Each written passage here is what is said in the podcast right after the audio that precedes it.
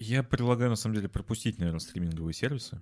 Я Ну, тоже об этом подумал, потому что мы можем небольшой перерыв в две минуты сделать. У меня а, отмерзат. Я его не чувствую. А мне, а мне нужно пойти самолет разгрузить. А, Отлично. Вот иди разгружай, я пойду приводить свой зад в чувство. можно поговорить. Попробуешь А, я теперь Бэткомедиана понял. найти. Я, я теперь понял, почему Педро там не по девочкам. Окей, ладно. Я что вырежу, не переживайте. Здравствуйте, дамы и господа. Сегодня с вами в виртуальной дискордовой студии Богдан Булгаков, Охайо. Дмитрий Якимов Это я. и приглашенный гость Юрий Сосков. Привет. Ну и я, Таня Гафарова. Это душный подкаст, и мы начинаем. Погнали.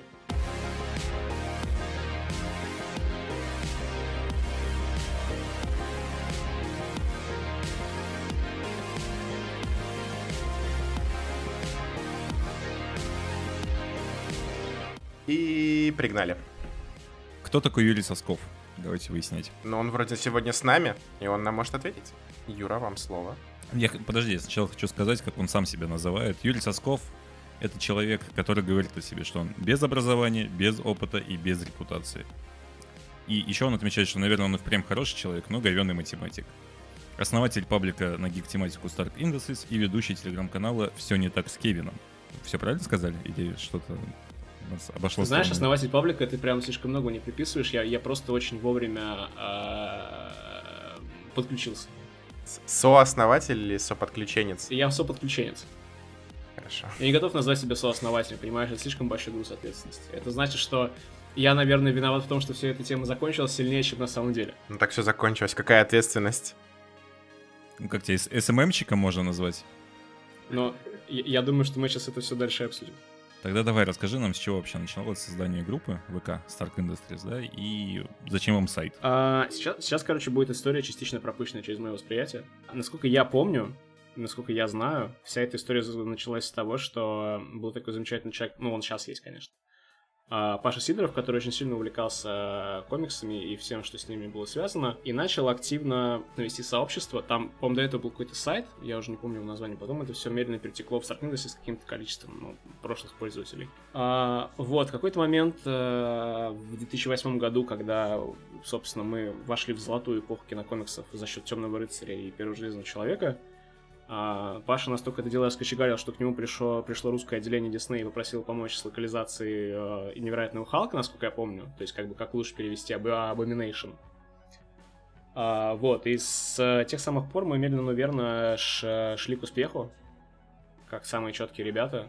А, подружились, наверное, со всеми классными прокатчиками, а, зазвали к себе Женю Бэткомедиана разок, обсудить, что для меня до сих пор, кстати, является удивительным фактом, обсудить э, в Первого Мстителя «Другая война», который, насколько я помню, ему вроде как понравился.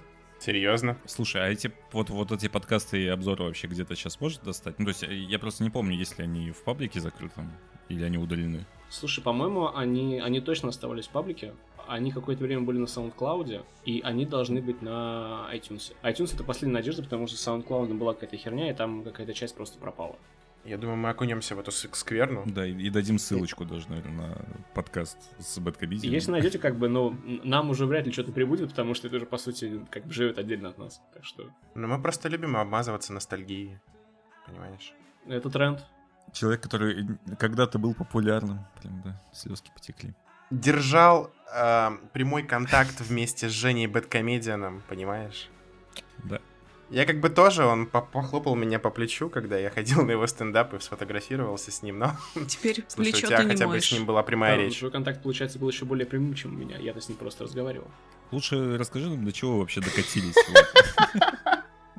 Хорошо перевел. Я просто задумался о том, что, ну, типа, лучше ли это, что он меня Ну, в, на- похлопал? в на- в нашу, Слушай, в главное, нашу чтоб не эпоху- трогал. В нашу эпоху, конечно, несанкционированные вот эти прикосновения могут вызвать определенную реакцию. Кстати, Богдан может подать за харасмент, да, в принципе. Да, вполне. В Штатах, в Штатах, в Штатах бы он уже выиграл денег, на самом деле, к этому моменту. За за что тебя трогал Бэткомедиан? Давай выясним этот вопрос. Покажи на Или чё? кукле. Это было всего лишь... Покажите, где, покажите Было на этой всего лишь кукле, где он плечо. дотронулся до вашего чувства прекрасного. Ну, это просто была забавная сцена. Я, когда подслушал его стендап, я подумал, блин, ну, сейчас будет фотосессия, как бы окей, сфоткаюсь с ним, сделаю такое довольно скромное лицо и уйду. Я подошел, стоит Женя, я такой, здрасте, там типа рад с вами познакомиться, бла-бла-бла и все такое. Время фотографии, я делаю очень такое спокойное лицо, он приобнимает меня, и я растекаюсь в такой ебатой улыбке, просто «Привет, Бэтмен!» Это было так странно. Такое теплое прикосновение, ну, в общем, вы поняли. Есть что вспомнить холодными вечерами. Он спрашивал, где детонатор? Нет? Он спрашивал, где Ладно, погнали дальше. серьезное лицо. Ладно. а, Лучше расскажи нам, да, Юрий, что до чего вы докатились-то в итоге? Ну, в, в плане, чего вы добились, потому что наши слушатели, возможно, не знают, что такое Stark Industries, потому что вы закрылись когда полтора года назад, получается. Да. Получается, кстати, как раз примерно стоп. Но как это, как бы это выразить? А, мне кажется, что мы пришли к, наверное, к двум э, плохо существующим совместным этапам в своей жизни. С одной стороны, мы дошли до момента, когда у нас была куча перспектив для там, развития какого-то другого контента, и я очень жалею, что мы не что мы закрылись в тот момент, когда начали делать видосы.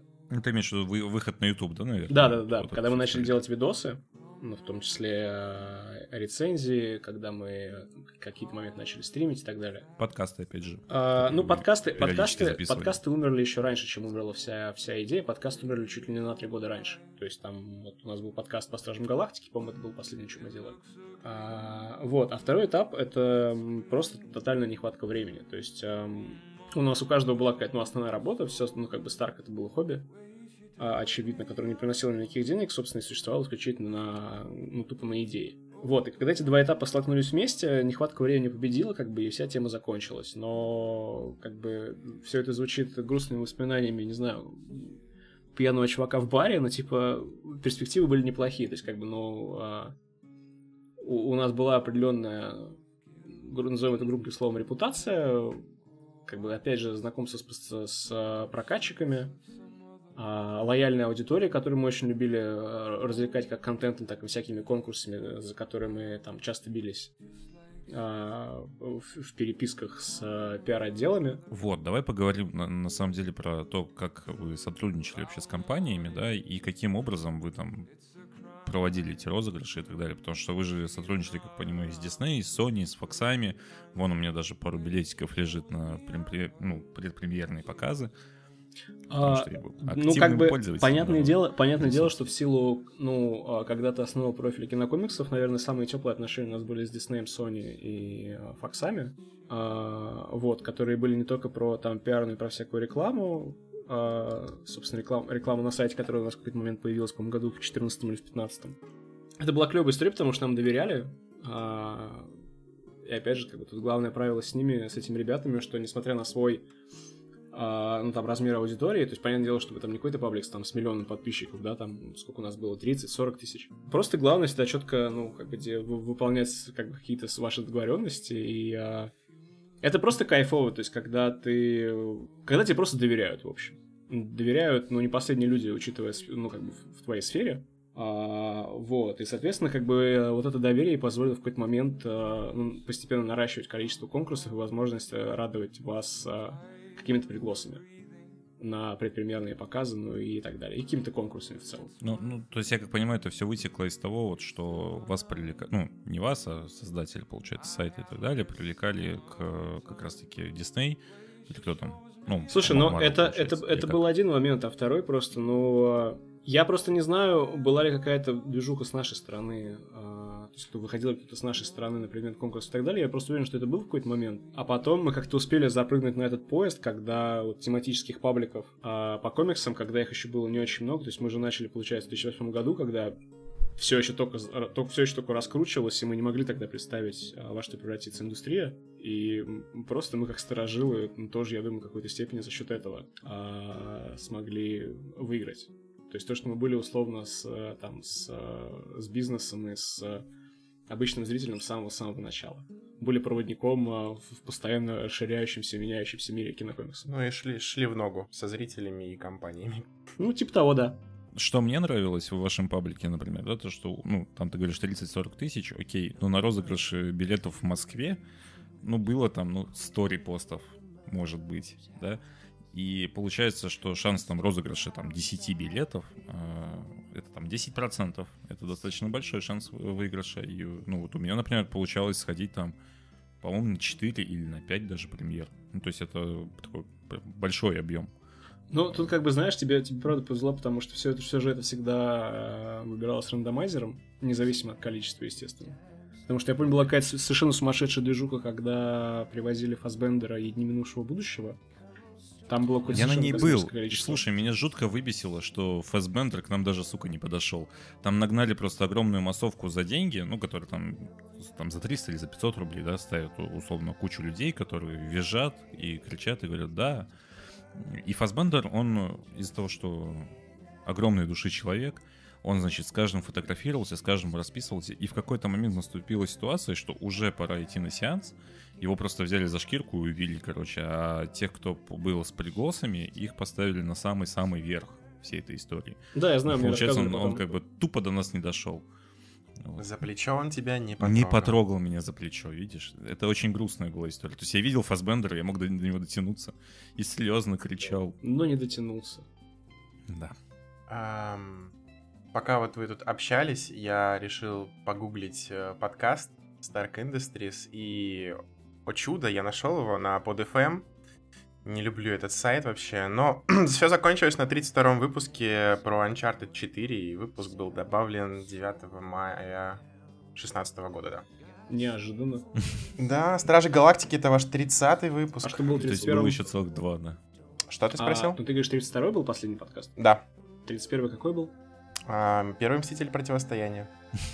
Что я вообще не помню, честно говоря. Это, видимо, все было как в тумане. Ну просто э, смотри, как у вас тут заканчивается все. Ты же помнишь, да, что Стражи Галактики в 2014 году вышли, да? Yes. А, да. Ну вот 30 выпуск это 14 год, 31 это 16 Типа, а, у нас же есть подкаст. Можно, можно понять, что интерес в какой-то степени падал. У вас или у слушателей? У, у нас, у нас. Давай лучше поговорим еще про то, почему вы стали называться в какой-то момент The Views. Просто это был очень внезапный момент, и я вот как со стороны именно пользователя, да, скажу, что в какой-то момент просто мы решили назваться The Views, мы классные, давайте, поехали. Новый этап жизни. Я, опять же, в тот момент уже достаточно косвенно присутствовал в какой-то, ну, настолько глубокой организационной, э, организационной части какой-то принимал. А, но в целом это была попытка а, перезапуститься потому что как мы осознавали, что как бы Stark Industries мы были еще тогда, когда мы исключительно освещали кинокомиксы, и момент, когда мы занимались исключительно этим, объективно ну, кончился очень давно. И мы решили подумать над тем, как можно было бы ребренднуться, типа, и условно, ну, грубо говоря, используя мечтательные формулировки, стать большим и важным СМИ. Вот, и отсюда появилась The Views, а, которая существовала, я, честно говоря, даже не помню сколько. Мне кажется, не больше пары месяцев. Ну, типа того где-то, да. Вот, собственно, история достаточно, достаточно банальная. Это какая-то попытка логичного, логичного движения дальше. У вас было еще порядка там трех постов грустных о том, что значит сначала вы закрываетесь, потом вы не закрываетесь. В итоге там мы нашли новую команду, да нет, пошла нахер эта новая команда, мы возвращаем старую команду. Это просто очень было так странно смотреть со стороны. Давай обсудим момент там, да, из прощания номер два, или как-то так оно называлось. То есть вот, э, я как понял, вы писали про айсберг проблем. Это как раз-таки то, что у каждого появилась своя какая-то работа, и уже заниматься хобби никто не хотел. Или что-то другое под этим подразумевалось? Скрывайся. В большинстве случаев подразумевалось именно это. Опять же, а, когда все это стало The Views, это был, по-моему, сентябрь 2017 года, а, у меня совершенно перестало хватать времени на что-то. Я как бы особо не, не занимался павлосом, там исключительно мог пару раз ходить на показ какой-нибудь, и то там довольно редко. А, я уже плохо помню это самое послание номер два. А, но если как бы там в качестве основного примера приводится именно тот факт, что у нас перестало хватать времени, я бы отбросил все остальные пункты и сказал, что это было реально основой. Там нет, смотри, там было много пунктов на самом деле. Вот мы их выписали все и сейчас обсудим, мне кажется. Так. То есть. Э, о, да топливо из чистого энтузиазма. То есть я как понимаю, никакой там разговор о прибыли или о чем-то перспективном не был. Или как? Нет, нет, не было. Вот. Дальше была формулировка «убивать время на хобби». Ну, вытекающая из того. То есть, В целом, да. ну ты же приобрел какие-то навыки там, разговорные, написательные и так далее. В любом случае, я как понимаю, это тебе сейчас даже помогает в жизни, или как? Ты знаешь, я не анализировал особо глубоко, но как бы объективно ну, какое-то умение или понимание, допустим, личное, как писать тексты, так или иначе оно пришло. И я именно про какие-то длинные тексты, там, ти- типа рецензий, потому что особо за наполнение самого паблика я не отвечал. Там как бы история была отдельная, и там другая команда этим занималась. Ну, то есть те, у кого было, вот, была возможность там day-to-day сидеть и Мониторить новости, да? происходящее. Да, да, да. Смотри, дальше пункт очень интересный. Нездоровая атмосфера в отношениях с подписчиками. Слушай, тут не знаю. Опять же, как не автор текста, не могу отвечать. Э, Там шла речь вообще в целом о том, что куча говен льется из комментариев, то есть там за ошибки, не знаю, за какие-то там Не знаю, мне, мелочи. мне так кажется, это просто кто-то, может быть, а, мог сгоряча написать, а так как особо уже никто не контролировал а, движение всего этого огромного состава локомотива в тот момент, просто В смысле, пропустили прям очень много людей так было недовольно тем, что делаете? Я, я не видел, честно, я вообще не, я вообще не видел. Я всегда кайфовал от общения с подписчиками, вне зависимости от степени вменяемости. Всегда можно было там либо поугарать, либо реально выйти на какую-то интересную дискуссию, потому что публика у нас была отменная. Включил туннельное зрение и видишь только хорошие комментарии, да? Не, на самом деле, вот я как пользователь могу отметить, что на самом деле я тоже не замечал, чтобы там, знаешь, кто-то прям крыл хуй.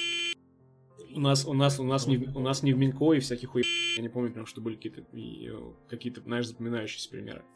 Понятное дело, что всегда кто-то вылезет и начнет вонять, но как бы ну, критично прям ничего не могу А. Был человек Рамиль, блин, забыл. Ну, короче, он комментировал почти каждую новость. Блин, даже личности есть какие-то локальные Да, да, и вот э, это было, это я помню. На тему того, что всегда есть кто-то лучше, быстрее и интереснее. Я как понимаю, это речь о всяких Geeks Empire и вот этой истории, или как? Слушай, опять же, а, это все звучит как кто-то эмоционально не выдержал, грубо говоря. Всегда есть кто-то лучше, быстрее, интереснее, как бы, но если кто-то уже что-то запустил, это не значит, что ты опоздал. Это, например, очень, очень полезное знание, когда у тебя есть там маленький, но гордый телеграм-канал, как бы ты понимаешь, что ты, мягко говоря, не первый уже во всем этом варишься, и а, кто-то уже в этом там гораздо дольше тебя, у него там в 15 раз больше аудитории, он может уже что-то запостил, но как бы это не отменяет того, что у тебя могут быть какие-то свои мысли. Поэтому, ну, это сомнительный пункт. Но все же зависит от того, как подать, правильно же?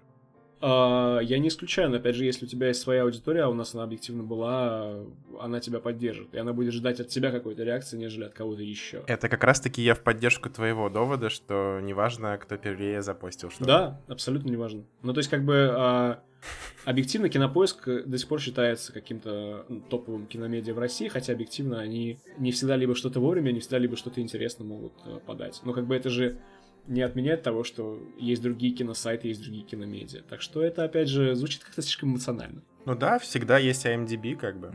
Опять же, Как я помню Всегда про кинопоиск, у тебя есть Печатный. определенные претензии к кинопоиску. Ну, я думаю, мы об этом попозже чуть-чуть поговорим. В любом случае. можно. Можно. Смотри, там еще писались такие штуки, что там, чтобы не стагнировать и продолжать развиваться, нам нужны определенные ресурсы. Т- Твое мнение на эту тему, вам нужны были определенные ресурсы? Или все-таки это было то, что все пытались сделать э, вот этот маленький проект, скажем так? Ну, до- достаточно большой проект, на самом деле. Сколько там, 40 тысяч, да, ты говоришь, было подписчиков? А, слушай, я, честно говоря, не помню ни разу, что это была ситуация с именно что вались, то есть вот кто-то прям пришел и сказал, я больше не могу, типа, мне надоело. А вот нехватка времени, да. Ресурсы, я думаю, что мы спок- спокойно могли бы найти внутри что-нибудь. Так что, опять же, А затраты вообще были большие? Или затраты были большие на производство паблика? Ну, я имею в виду, там, как- какое-то финансирование собственное вливалось в производство? ам, Я ничего не делал. Не-не, у нас был, а, у нас был какой-то доход от рекламы, там в том числе какие-то уже с- там старые там вот эти вот прямые, прямые размещения на сайте и так далее, ну там именно брендирование. А, и этот фонд как бы он оставался, то есть как бы э, не вопрос было бы, то есть мы, то есть каких-то личных затрат прям, которые выводили бы нас в минус, там неважно какой, их не было как таковых. Пока вот сейчас вот все события проходили, и Дима прикасался к Творцу, к своему ресурсу и вот этого все, у Тани появился вопрос. А? Да, что, что, э, то есть меня прям представляет, да, когда я начинаю разговаривать. Это так редко, что мы тебя, короче, представим. В общем, твой паблик, ну и паблик, с которым ты занимался, просуществовал довольно довольно-таки долго, от 8 до 9 лет. Был ли у вас какой-то долгосрочный план развития в плане как коммерческий проект? А, я часто думала об этом как о причине, почему все в итоге развалилось, а, и плана не было как такового. Ну, то есть это были отношения без свадьбы, правильно? То есть вот такие пытались к чему-то прийти, но в итоге расстались. То есть нам тупо это, нам это тупо нравилось все делать. В какой-то момент, видимо, мы пришли к тому моменту, когда нужно было уже иметь на руках какую-то стратегию, чтобы четко ну, видеть, куда двигаться дальше. Но у нас как бы никто этим особо не занимался, поэтому... Может быть, это тоже была одна из ошибок во всем этом. Если бы сейчас ты мог как-то начать этот проект заново, ты бы что-то изменил в подходе? Ты знаешь, а, когда речь идет о проекте, где ты не главное принимающее решение лицо, а просто один из... Как ДС-подключенец? А, нет какой-то четкой картины. Я могу какие-то, ну, какие-то частные вещи называть, что я бы с большой радостью бы впрягся в развитие а, видосов, mm-hmm. потому что мне, мне казалось, что это достаточно перспективная история, и мне нравился тот формат, в котором мы все это делали. Но, наверное, как бы это какая-то такая наиболее частная вещь, наиболее что-то, ну, как-то ближе всего к конкретике, что я мог бы сказать на эту тему. А, может быть, как бы я бы начал просто заранее обсуждать, э, во что мы все это хотим превращать, превращать там в ближайшем будущем. Но, опять же, тут как бы не какие-то конфликты внутренние не привели, а просто как бы наступил момент, когда у всех резко кончилось время. Мы все постарели, и а, работа заняла, ну, основная работа заняла все наше время. Неудивительно, ведь столько времени прошло, а ты бы мог... Ну, как бы, да, как, в каком возрасте мы все это начинали, получается? Вердикт от Тани. Ты бы мог что-то посоветовать? Мы сейчас тоже являемся примерно такими же энтузиастами. Только ну, уже не молодыми. Если грубо говоря. Ты бы мог вот дать какие-то советы? А, как человек, который тоже сейчас а, в Телеграме пытается как-то реанимировать остатки своего былого энтузиазма. Я, короче, могу сказать достаточно банальные штуки, что как бы, как бы своя аудитория всегда найдется. Никогда не делайте это ради, ради количества подписчиков. То есть, как бы, ну, понятное дело, что в какой-то момент цифра станет важной, но если вы с самого начала начинаете делать ради какого-то там идеального числа, то это как бы заранее обречено на провал. Просто будьте собой, грубо говоря. Это а, минутка ванильной морали. Будь собой. Ну, как бы, э, это действительно рабочая, рабочая херня, правда. Как бы, как бы глупо она не звучала. Слушай, как я понимаю, поэтому все и пошло у вас по пизде в какой-то момент. Ну, в, в том плане, что у вас была фраза такая, то, что уход нашей команды не означает закрытие сайта и паблика. Их создатель никуда не уходит. Мы пришли на Stark Industries с школьниками и студентами с большой охапкой свободного времени и желанием что-то делать. Хочется верить, что на наше место придут такие же молодые и заинтересованные ребята, которые вдохнут новую жизнь в это сообщество. Очень пафосная фраза. И было бы, и было бы классно потом сейчас, короче, отредактировать пост, написать по скрипту «Не пришли». У нас в шоу-ноутах так и написано «Не пришли». Да, э, этим Дима и занимается. Он сейчас подъебает вас. Да, я понял. И, и это увидит достаточно много человек. У вас там довольно-таки до сих пор обширная аудитория. Обычно, когда паблики закрываются, они продаются, там открываются какие-нибудь порно. Ну, есть примеры, то, что был нормальный паблик, а потом он продался, и там откуда-то гифки такие странные Таня, появляются. Таня, где ты была, где ты была полтора года назад? У вас еще есть возможность. Скажи, где тебя трогали. Покажи, какой паблик ты хотел продать. Anyway, how is your sex life? Вот, вопрос-то в том, то, что ты сейчас просто говоришь красивые речи о том, что нужно быть собой, и я как понимаю, в тот момент, когда вы не стали собой, а дали все это на контроль другим редакторам, все пошло по пизде. Или это не так? Ну, либо они стали собой и поняли, что это как бы путь в прошлое. Я просто уточнил, был потом еще пост номер три, не помню, в общем, не суть где было написано, что ну, новые ребята не справились, и мы возвращаем часть старого состава сюда обратно. Не беспокойтесь, все будет нормально, и буквально через три дня, типа, новость, то, что до свидания, мы закрываемся. Переобулись и недообулись. Типа того, да, как бы. А, нормально. Мне кажется, мы, мы озадачили тебя. Вы, вы меня озадачили, потому что вы заставляете меня переживать то, э, рядом с чем я даже не присутствовал особо уже на тот момент. Но мы даем тебе сейчас эту возможность наверстать. Что бы ты сделал, если бы ты находился в тот момент с теми ребятами? Вы так говорите, что Юра уже лежал как будто на Гуа и такой просто тратил кэш. Если бы. Плевать на этот паблик. Кому он а нужен? А потом вернулся такой, что произошло? Вы закрыли мою единственную возможность ездить на Гуа. А, лично я ничего не смог бы сделать. Ну, то есть это решение было сверху, правильно? Ну, как бы... Ты так говоришь сверху, как будто нас Путин закрыл. Путин тогда особо никого не закрывал, даже Телеграм тогда еще работал. А тогда Путин был или Медведь? Не, это же был 17-й год. Я тебе больше что скажу, когда, А, мы, да. когда мы открылись, был Путин. Когда мы пытались закрыться, пытались закрыться, был Путин. Хотя нет, подожди, 2008 год, кстати, может быть и нет. Когда мы все умрем и нас снова воскресят и начнем делать подкаст, это опять будет Путин. Стопудово. Вот так, Путин так и Мы работает. за стабильность. Путин, ну, как бы, видишь, паблики закрываются, Путин остается. И вроде бы, чем... при чем тут Украина? Великая мудрость от Юры. Казалось бы. Смотри, давай закроем последним вопросом про вот эту всю Давай, а грязное а, белье, а а то поднятое из это ностальжи- а то это ностальжи трип ситуацию, в которой я не принимал особо участие, а, заставляет меня потеть и нервничать. Да, и пойдем дальше. Э, Соответственно, вопрос. Есть вот сейчас паблик, там до сих пор живо порядка 20 тысяч подписчиков. Есть ли возможность того, что в ренессанс э, комиксного кино, скажем так, э, паблик возродится и продолжит свое существование? Или вообще таких планов нету и как бы нафиг надо? Старая команда точно не вернется.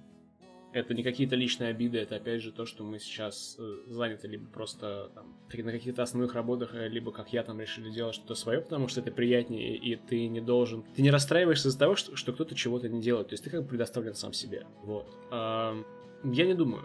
Шанс очень низкий. То есть не может быть такого, что мы таки однажды соберемся и как э, как группа Queen э, в богемской рапсодии объединимся из-за того, что у кого-то спит, грубо говоря. А, вот, я не думаю. Учитывая, что проще, проще гораздо, знаешь, э, заморочиться найти новую команду, чем а, вот эту вот э, Lightning in the Bottle, которая у нас была на протяжении почти 9 лет, получается. Как-то так. Типа минуты молчания. Помянем. Ну, просто э, ты, ты был Помимо. ближе всех вот к Stark Industries. Это я тебе, Дима, сейчас говорю. Поэтому ты вот так вот прям, скрипя сердце, разговаривал сейчас. Это было прям... Да Очень мило. э, Были просто переживания на эту тему. Не все было понятно, почему так. Ну, Теперь понятно, что Юра просто уехал и забил всех. Я не принимал участь. Давай. Давайте продолжим. Да. Давайте. А что у нас там было? Stark Industries, э, с- ну там, канула в лету. Ну все, похоронили, Дальше. да, давайте двигаться дальше. Да, и у вас была классная фраза написана. И одному э, Джеффу Голдиму известно, можем ли мы после этого вернуться назад. Про тебя мы знаем. Все не так с Кевином. Паблик в Телеграме. Подписывайтесь, ставьте лайк. Оставим ссылочку даже. Yes! Если это нужно, да. Нужно? Я всегда, я всегда за. Чем занимаются другие редакторы? Ну, то есть у вас же была большая команда, и все что-то делали, и все горели этим желанием, а в итоге А, получается... Ну, насколько я помню, Паша, собственно, тот, кто основал все это дело, он у себя в Новосибе долго двигал тему с магазином комиксов. Может быть, она даже сейчас жива, я не проверял. А, а все остальные просто тупо живут своей жизнью, как будто, как будто ничего и не было. А, нет, я, э, если, если серьезно, то типа там, как я делать что-то свое, вроде как никто не стал. То есть снова пытаться быть каким-то условно уникальным СМИ про кино, вроде как нет. Видимо, видимо, мне этого не доставало больше всех. Понимаешь, поэтому. Ты был больше всех за идею и был самым душевным. Ну, я точно был одним из самых душевных. А, а идея... Я как бы за любую движуху. Всегда, поэтому... Просто они все рыжие были, вот и все. Если бы. Ну, Вот Тогда, поворот. тогда можно было бы объяснить логически. Типа, мы закрылись, потому что, все, я, поп- я попытался. потому что все, кроме меня, были рыжие. Это было бы очень удобно. Я не стану Расскажи... объяснять шутку. Вот unfortunately. Да пошел ты, Богдан. Со своими рыжими. Юра, расскажи нам про все не так с Кевином. Почему мы должны... Почему слушатель должен подписаться на твой э, телеграм-канал? А, Я люблю думать о Кевине как о канале для людей, у которых нет времени а, а погружаться полноценно в, в мир кино. Я его завел вообще изначально просто, чтобы со мной люди перестали разговаривать в Фейсбуке на работе про кино, просто чтобы вот, типа, вот, ребят, вот есть ссылочка, вот проходите по ней. Вот, если хочется что-то обсудить, скорее всего, я уже там что-то написал. Гениальная идея образовалась от слова «заебали». По сути, да. Ну, как бы, э, телеграм-канал делает классно, потому что ты пересекаешься с э, не, менее, э, не менее колоритными авторами других телеграм-каналов, там, крупных, не крупных про кино. И это, наверное, хорошая возможность сделать СМИ без комментов, а, потому что это как бы...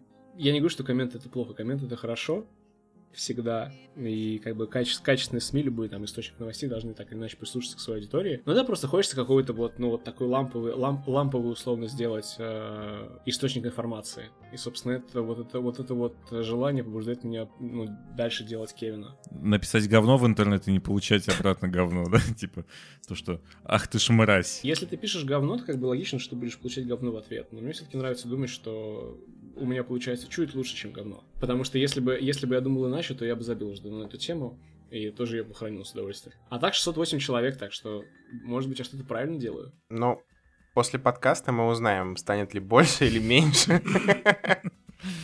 Такие, как- какой душный чувак. а- Это не так важно. Ну, Подожди, а вот у меня вопрос. Так это прям для дилетантов? То есть, кто в мире кино вообще не шарит? Ты очень простым языком об этом рассказываешь и выражаешь свои мысли, правильно? Я стараюсь, да. Ну, то есть, как бы, опять же, контент для тех, кто не хочется запариваться. Ну, грубо говоря, для тех, кто не хочется запариваться. То есть, я... Мне как бы самому не хватает во многом кинообразования, собственно. Мы начали с того, что ни образование, ни опыта, ни репутации. И, собственно, я именно с этим настроем я все это и делаю. То есть, как бы, если что-то интересное появляется, то я думаю, что об этом нужно что-то сказать. И я особо полюбил, конечно, писать э, тексты ну, плюс-минус большие в виде рецензий, по крайней мере, пока, не знаю. Может, мне когда-нибудь хватит на еще какой-нибудь лонгрид. Типа, как я делал из особого вдохновения про комнату лет 200 назад, когда канал только-только появился, году в 16 по-моему, было. А, Лучше расскажи людям, которые не понимают, почему паблик называется «Все не так с Кевином». На, на что это отсылка? А, Это отсылка на замечательный фильм «Что-то не так с Кевином». Но после того, как э, э, любимого всеми Кевина Спейси обвинили в харасменте, я решил, что уже определенно не что-то, а все не так с Кевином. Ну, Так, собственно, и появилось все это. Как я понимаю, ты до сих пор ходишь на предпоказы, правильно? То есть у тебя какие-то добрые отношения остались, да, там с... А если, бы не замечательный, если бы не замечательный Пабло с Фьюри, лайк, подписка, репост, вот сейчас был мой момент славы, а, то, скорее всего, как бы весь мой энтузиазм бы окончательно растворился в Телеграме. Но так как э, на, с крутыми ребятами всегда весело работать, я очень рад, что они меня вытянули из небытия, грубо говоря. Потому что вот как раз э, то, о чем я говорил, когда ты во всем этом варишься, ты как бы очень часто знакомишься с, какими-то другими админами или авторами. И, собственно, как раз вот, ну, с Фьюри нас э, в свое время свели, свели, именно Stark Industries, то есть то, что мы там делали. И ребята тогда тоже были как бы, ну, на подъеме, и сейчас как бы я считаю, что это одно из, один из наиболее интересных поблосов ВКонтакте, посвященный непосредственно ну, кино и, все, и всему, что с ним связано. Вот, собственно, собственно, так как у них тоже был кризис э, со временем и с, э, ну, в какой-то степени кризис с, авторами, просто я запрыгнул на борт и помогаю им иногда с э, просмотра хорошего и не очень кино. 37 тысяч подписоты. Yes, это похоже на правду. Один из последних постов паблика — это DC наконец-то очнулись и нашли актера на роль Шазама. Им стал Закари Левай, известный по сериалу «Чак». Давай окунемся в Лигу Справедливости и поговорим про последний фильм «Шазам». А, прежде чем мы начнем, кому из вас понравился Шазам? М- м- Ну, хороший фильм. Хороший. Нет, Таня сегодня писала, что ей действительно понравился фильм в плане того, что это такое хорошее детское рождественское кино, ко- которое как э, какие-нибудь дети шпионов. Вот. Но у нас с Богданом другое мнение О, об да. этом фильме. Давайте мы с него и начнем. Давай мы начнем с твоего мнения. Давай ты нам Нет, давай с расскажешь. твоего, а мы просто по- поддакнем тебе, либо скажем, что ты не прав. Ну, то есть ты писал длинный пост у себя в Телеграме о том, что это хорошее кино, поэтому как бы спойлер. Юра считает, что это хорошее кино. Выдели там, просто отметь там, не знаю, три момента, которые тебе прям зашли в этом фильме, потому что ты пишешь, что это лучше даже, чем Аквамен. Ты понимаешь, не так Я сложно помню. быть фильмом лучше, чем Аквамен. Вот в этом как бы главное. Вот, вот с Шазамом наоборот, понимаешь? Не сложно, но Шазам хуже. Да, это мое Ладно, давай мы услышим твое. Давай. Я, я писал, что мой, глав- моя главная проблема с Шазамом это когнитивный диссонанс. То есть, как бы это объективно не фильм DC, по крайней мере, того DC, который нам активно продавали последние 6 лет. И это какая-то местами очень, очень хреновая калька с Марвела. А, но если абстра- попытаться абстрагироваться от э, очевидной категоризации, то в целом это достаточно легкий и забавный фильм, в котором иногда очень сильно проседает юмор по качеству. Хотя, возможно, вина дубляжа, опять же, я не знаю. Я, я так и не посмотрел это кино в оригинале, хотя вроде как оно его показывают, в отличие от Мстителей. Ха-ха-ха. Я не знаю, сколько это движение в верном направлении для DC, но, видимо, как бы это уже то направление, которое они выбрали, поэтому мы ничего с этим сделать не можем. Ну да, они заявили, что будут сольники дальше. После успеха Аквамена теперь будут только сольники, а с тимапами они сказали, ну, сорян, подождем чуть позже. Естественно, Ну. же, поэтому что как бы. Э, Это хорошая позиция, на самом деле. На, на тему того, что почему Марвел, потому что Шазам это Капитан Марвел. А? Нет? А, ладно. Если, если брать немногочисленный пласт новых фильмов DC, а объективно это только два фильма, это Аквамен и Шазам, я лучше пересмотрю Шазама. Я даже готов посмотреть Ну. продолжение Шазама. Смотри, я могу тебе сказать, почему мне не понравился этот фильм. Начиная с, отк- с открывающей сцены, заканчивая, в принципе, подходом к этому фильму. Очень ленивым, мне кажется, и, ну, быстрым на отвали. Неужели ты не оценил, что в открывающей сцене появляется чувак, который играл папашку Лекса Лютера в «Тайнах Смолвиля»?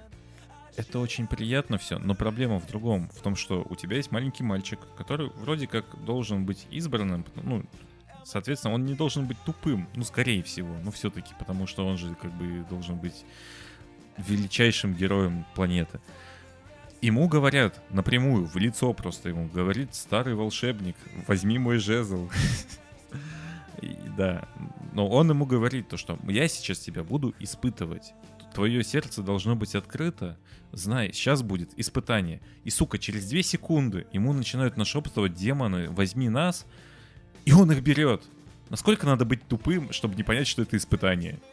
Тебе... Ну, ты придираешься. Ой, не знаю, я чё- вот я- Это- это интересная категория людей, которые, видимо, ожидают каких-то драматических высот. Можно я опровергну вот э, Димину придирку в этом плане? Потому что там как раз показывалось то, что показывается шар, которому, если дотронешься, то у тебя внутри. Тут именно это были сверхъестественные силы. То есть ребенок, может, и не глупый, но этот шар позволял показать истинную суть э, человека. Поэтому он и потянулся. Не потому, что он тупой, а потому что он не мог сопротивляться, так как у него внутри есть какая-то темная сторона. Или просто мы принимаем, всё. принимаем на веру то, что DC решили пойти по пути Марвел и в первых фильмах делать а, максимально карикатурных злодеев. Возможно. Но это же типа не единственная проблема фильма. У тебя есть персонаж Билли, да, ма- маленький мальчик, которого бросила мать в детстве, и он ее все еще ищет, как вот этот мантенок на маленькой льдинке. Проблема в том, что у тебя фильм выстраивается не потому, что Билли избранный и классный парень, а потому что у мага просто время заканчивается. Он такой, типа, ёб Ну. твою мать, пора кого-то наделить этой силой. Билли, иди сюда нахуй. Все, ты Так, а- теперь Шазам. Так а мне, честно говоря, от типа, этого осознания смешно. было еще смешнее все это смотреть. То есть чувака реально кончалось время такой, типа, а, ёпта, бля, нахуй. Но так нам даже не объяснили, как работает его мега-тест, по которому он тестирует всех вот этих ребят. Он просто берет и такой, нет, нет, нет, нет. Может, О, он просто не хотел Время закончилось, ну места. давай. Че уж там. Смысл тогда теряется того, что он всех отметает, если он, когда у него время закончилось, такой, а, ну ладно, пофиг, А тут, давай». короче, вст- тут, короче, просто вступает в действие то, что DC до этого снимали откровенное говнище, и мы такие, типа, ну, блин, это... типа, Мы уже идем с заниженными ожиданиями. До этого они снимали откровенное говнище. Конечно. Да, я просто хочу отметить, что у меня жена такая, типа, Шазам — это последний шанс DC, когда я схожу на их сраный фильм. Так. Потому что, ну, как бы после отряда самоубийц я реально хочу деньги обратно за этот фильм. Пожалуйста. Это очень плохо было. То есть «Отряд самоубийц» — это тот фильм, который заставил меня плакать в какой-то момент, и не от радости, а от того, что просто очень плохо все. Я тебе так скажу. Вроде как... Я Да, так да. скажу. а, Мало кто разделяет эту точку зрения, но а, самый топовый фильм DC, снятый в период с 2013 по 2017 год, это, это режиссерская версия Бэтмена против Супермена. Мгм. Я даже соглашусь с тобой. Не поверишь, потому что Бэтмен против Супермена, он напичкан Согласен. всякими отсылками, и он достаточно интересен. То есть он тупой во многом, и он хуже там большинства фильмов Марвел. Но его интересно смотреть. Ты такой типа, чё? Прикольно. Потому что Лига Справедливости, не в обиду, но это такая хуйня. Потому что... Винегрет. Да, у тебя весь фильм идет как бы на позитиве. Как они побеждают главного злодея? Это ж настолько нелепо. У тебя есть Супермен, который прилетает и дует на него. И ты в этот момент такой типа... Чего, блядь? То есть вот, вот настолько, да, как бы лениво было прописывать, как они победили главного злодея. У вас Ну просто да, прилетает ну да. Супермен и задувает его. И в Шазаме примерно то же самое. Ну, то есть он достаточно ленивый в плане идей. Это скучное origin movie, в котором ничего не происходит, которое достаточно посредственное по шуткам, сугубо личное мнение. Он достаточно плохо снят в плане того, что там достаточно часто виден хромакей, там странные монтажные склейки, вот это все. Но при этом почему-то люди ему ставят там 9 из 10, но Хеллбоя просто затоптали. Так и дальше будет, потому что в основном это как студийные фильмы, и Голливуд работает таким образом. Если это сработало и принесло деньги, мы будем запускать конвейер, и это будет дальше и дальше и дальше. Поэтому, собственно, DC сейчас на сольниках и сконцентрировано после Аквамена. И мы видим, что Аквамен тупой, и сольник заработал очень много, значит, и таких фильмов будет дальше очень много. Собственно, Шазам сработал, и дальше, и дальше, и дальше. Я не знаю, что сейчас будет с Чудо-женщиной, не знаю, каким будет сольник Бэтмена, но если они будут такими же простыми, то ну, вполне возможно, со временем зритель поймет. Ну, типа, по-моему, все как-то однотипно, ребят. Понимаешь, как бы тут э, это интересный поинт про, типа, если персонаж тупой, то мы сможем срубить бабла. Просто когда тупой э, человек с... Э, как бы, когда тупым делают человека внешностью Джейсона Мамова, меня это бесит. Но когда как бы э, глупым показывают мужика, который на самом деле ребенок, мне норм. А, а мне не норм, знаешь почему? Потому что первое, что тебе говорят, что у него, сука, мудрость Экспозиция... Соломона. Мудрость Соломона. И он ведет себя как школьник 13 лет. И вот это как раз-таки выбивает э, из фильма, потому что тебе вбрасывают деталь, которая очень важна. То есть Шазам — это персонаж, который использует характеристики богов, силами которых он наделен. И нам показывают и суперскорость, и силу, и молнии, и прочее. А интеллект Мудрость, где же вот это все? немножко притянуть. Ну-ка попробуй. Он же всему учился не сразу, а, то, есть он, он типа, не сразу полетел. Он пока не знает, что он умный. Да, да, да, он, он в сиквеле это выяснит. пока не знает. Когда, вот, короче, нужно просто, чтобы действие Шазама 2 э, разворачивалось э, на этих, на вступительных экзаменах в институт. Короче, там он понимает, что он умный. Это будет главный. Он просто Шазам, и такой взрослый мужик пишет ЕГЭ, да? Мудрость Соломона — это как бы ум, эрудированность. Там, может быть, супер память тогда? Но не берите в голову. Просто я объясню, в чем проблема еще Шазама. Он пытается разжевать все настолько, как будто его смотрит маленький дегенерат буквально последняя сцена, э, Шазам видит то, что там у главного злодея появилась рана на голове, и он такой, типа, М, понятно, как его победить. Но в тот же момент тебе просто через пять минут повторяют это словами маленького ребенка, как победить главного злодея. И ты такой, типа, ёб твою мать, тебе же только что это показывали, зачем вы это повторяете? И таких моментов в фильме много, то есть когда тебе один и тот же момент, его раза три разжевывают. Ну, типа, ну, возможно, ты тупой, поэтому давай-ка мы тебе повторим. И вот у меня была проблема такая, не знаю, вот только у меня она была, либо у всех. Но когда я смотрел Шазамы, я чувствовал себя тупым. Ну, в плане того, что я такой, типа... Ну, я понимаю, что это снято, типа, для детей, и оно достаточно интересно, рождественское кино про детей, классно. Но когда я смотрю Человека-паука, того же самого последнего, у меня нет ощущения, что я тупой и смотрю фильм для детей. У меня есть ощущение, что я вижу, как персонаж как-то развивается, допускает ошибки. Да, у него там проблемы в школе, он пытается как-то там познакомиться с девушкой и так далее. Это такие школьные проблемы, но мне интересно за этим наблюдать. Возможно, я просто хейтер DC в этом. Скорее всего. Не знаю. Всего. Да. Думаю, просто в какие-то фильмы заложен порог, то есть э, с какого, по какой период тебе это будет интересно. То есть э, посмотришь в одном возрасте, ты одно увидишь, в другом посмотришь, э, следующее увидишь. А есть вот фильмы, которые чисто ориентированы на определенную аудиторию без разброса. Ну, это ленивое кинопроизводство, ты же это понимаешь, что фильм, по сути, должен показывать и использовать экспозицию во всем фильме, растянуть ее на весь хронометраж, а потом, типа, ну, собственно, вот весь фильм, ребят, смотрите. А, ну, в смысле, мы уже все вам рассказали. Рассказали, но не показали. И Аквамен, у меня претензия к Аквамену была, что весь фильм как раз-таки это большая экспозиция. Шазам тут же, ну, на три головы выше прыгнул. Я вот так могу. Еще круче. Если...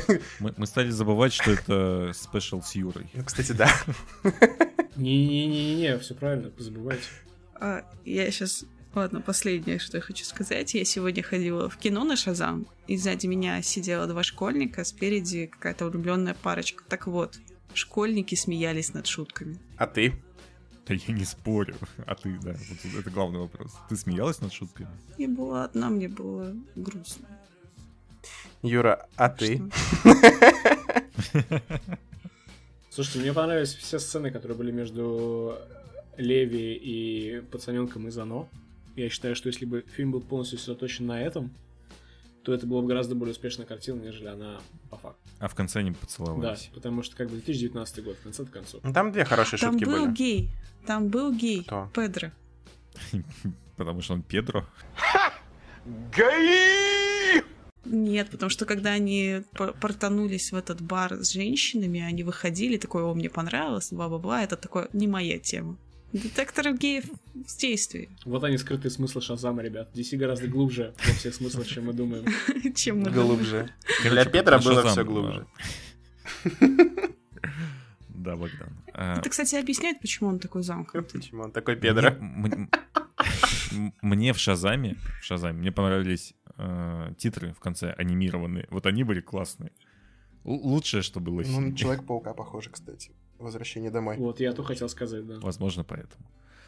Э, Мы тут говорили про то, что, значит, Лига Справедливости, Шазам, все идет, значит, в жопу и загибается, но на самом деле-то вышел трейлер Джокера, который независимое и классное кино, поэтому, Юр, расскажи свои впечатления сначала, а потом, возможно, мы что-то добавим. Мне почему-то долго казалось, что Мартин Скорсезе все еще продюсирует это кино, но потом я погуглил и понял, что нет.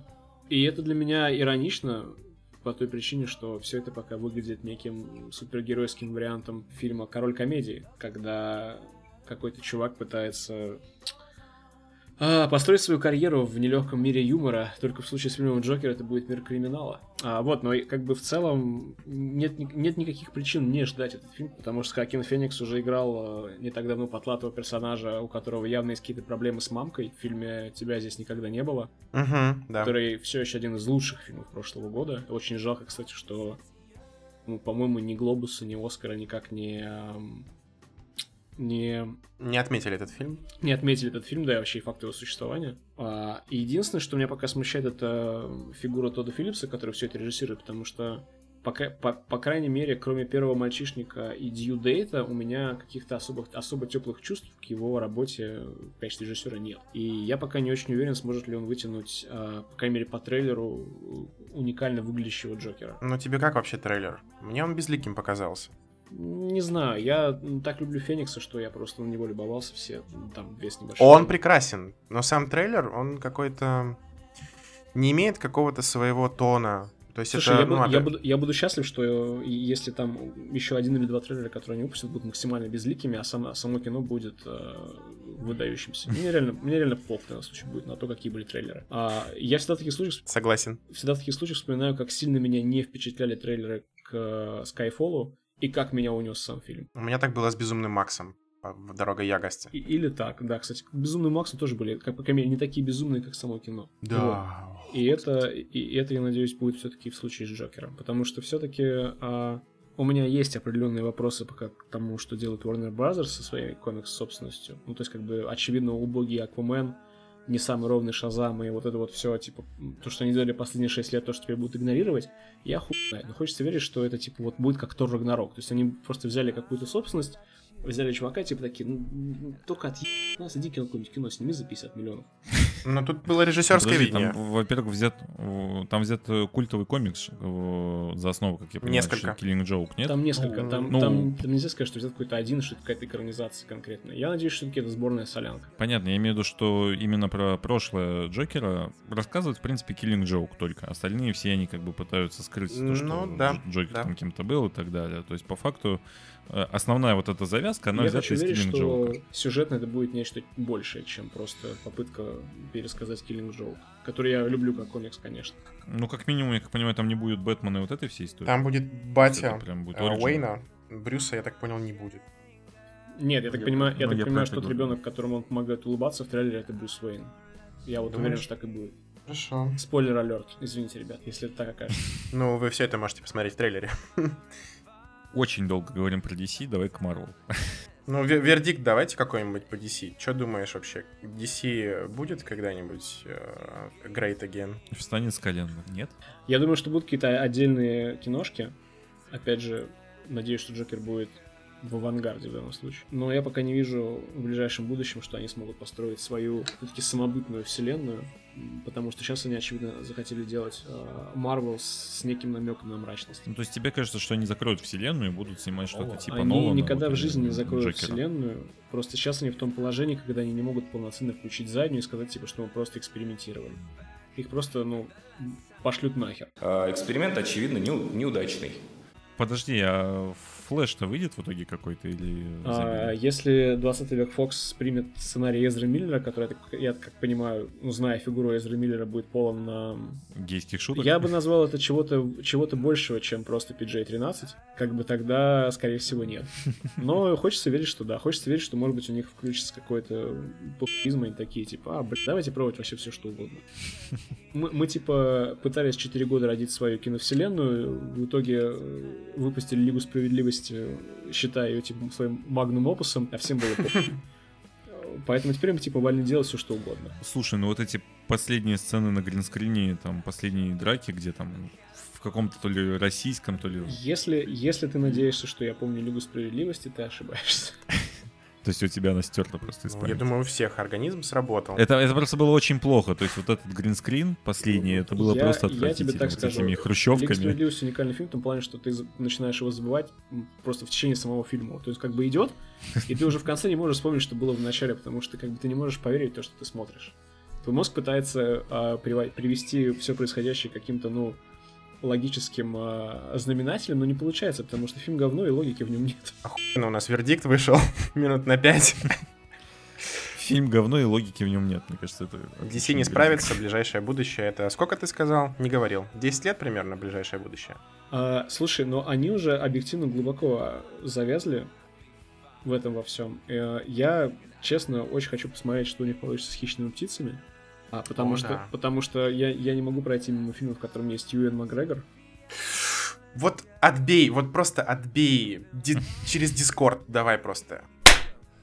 Отлично.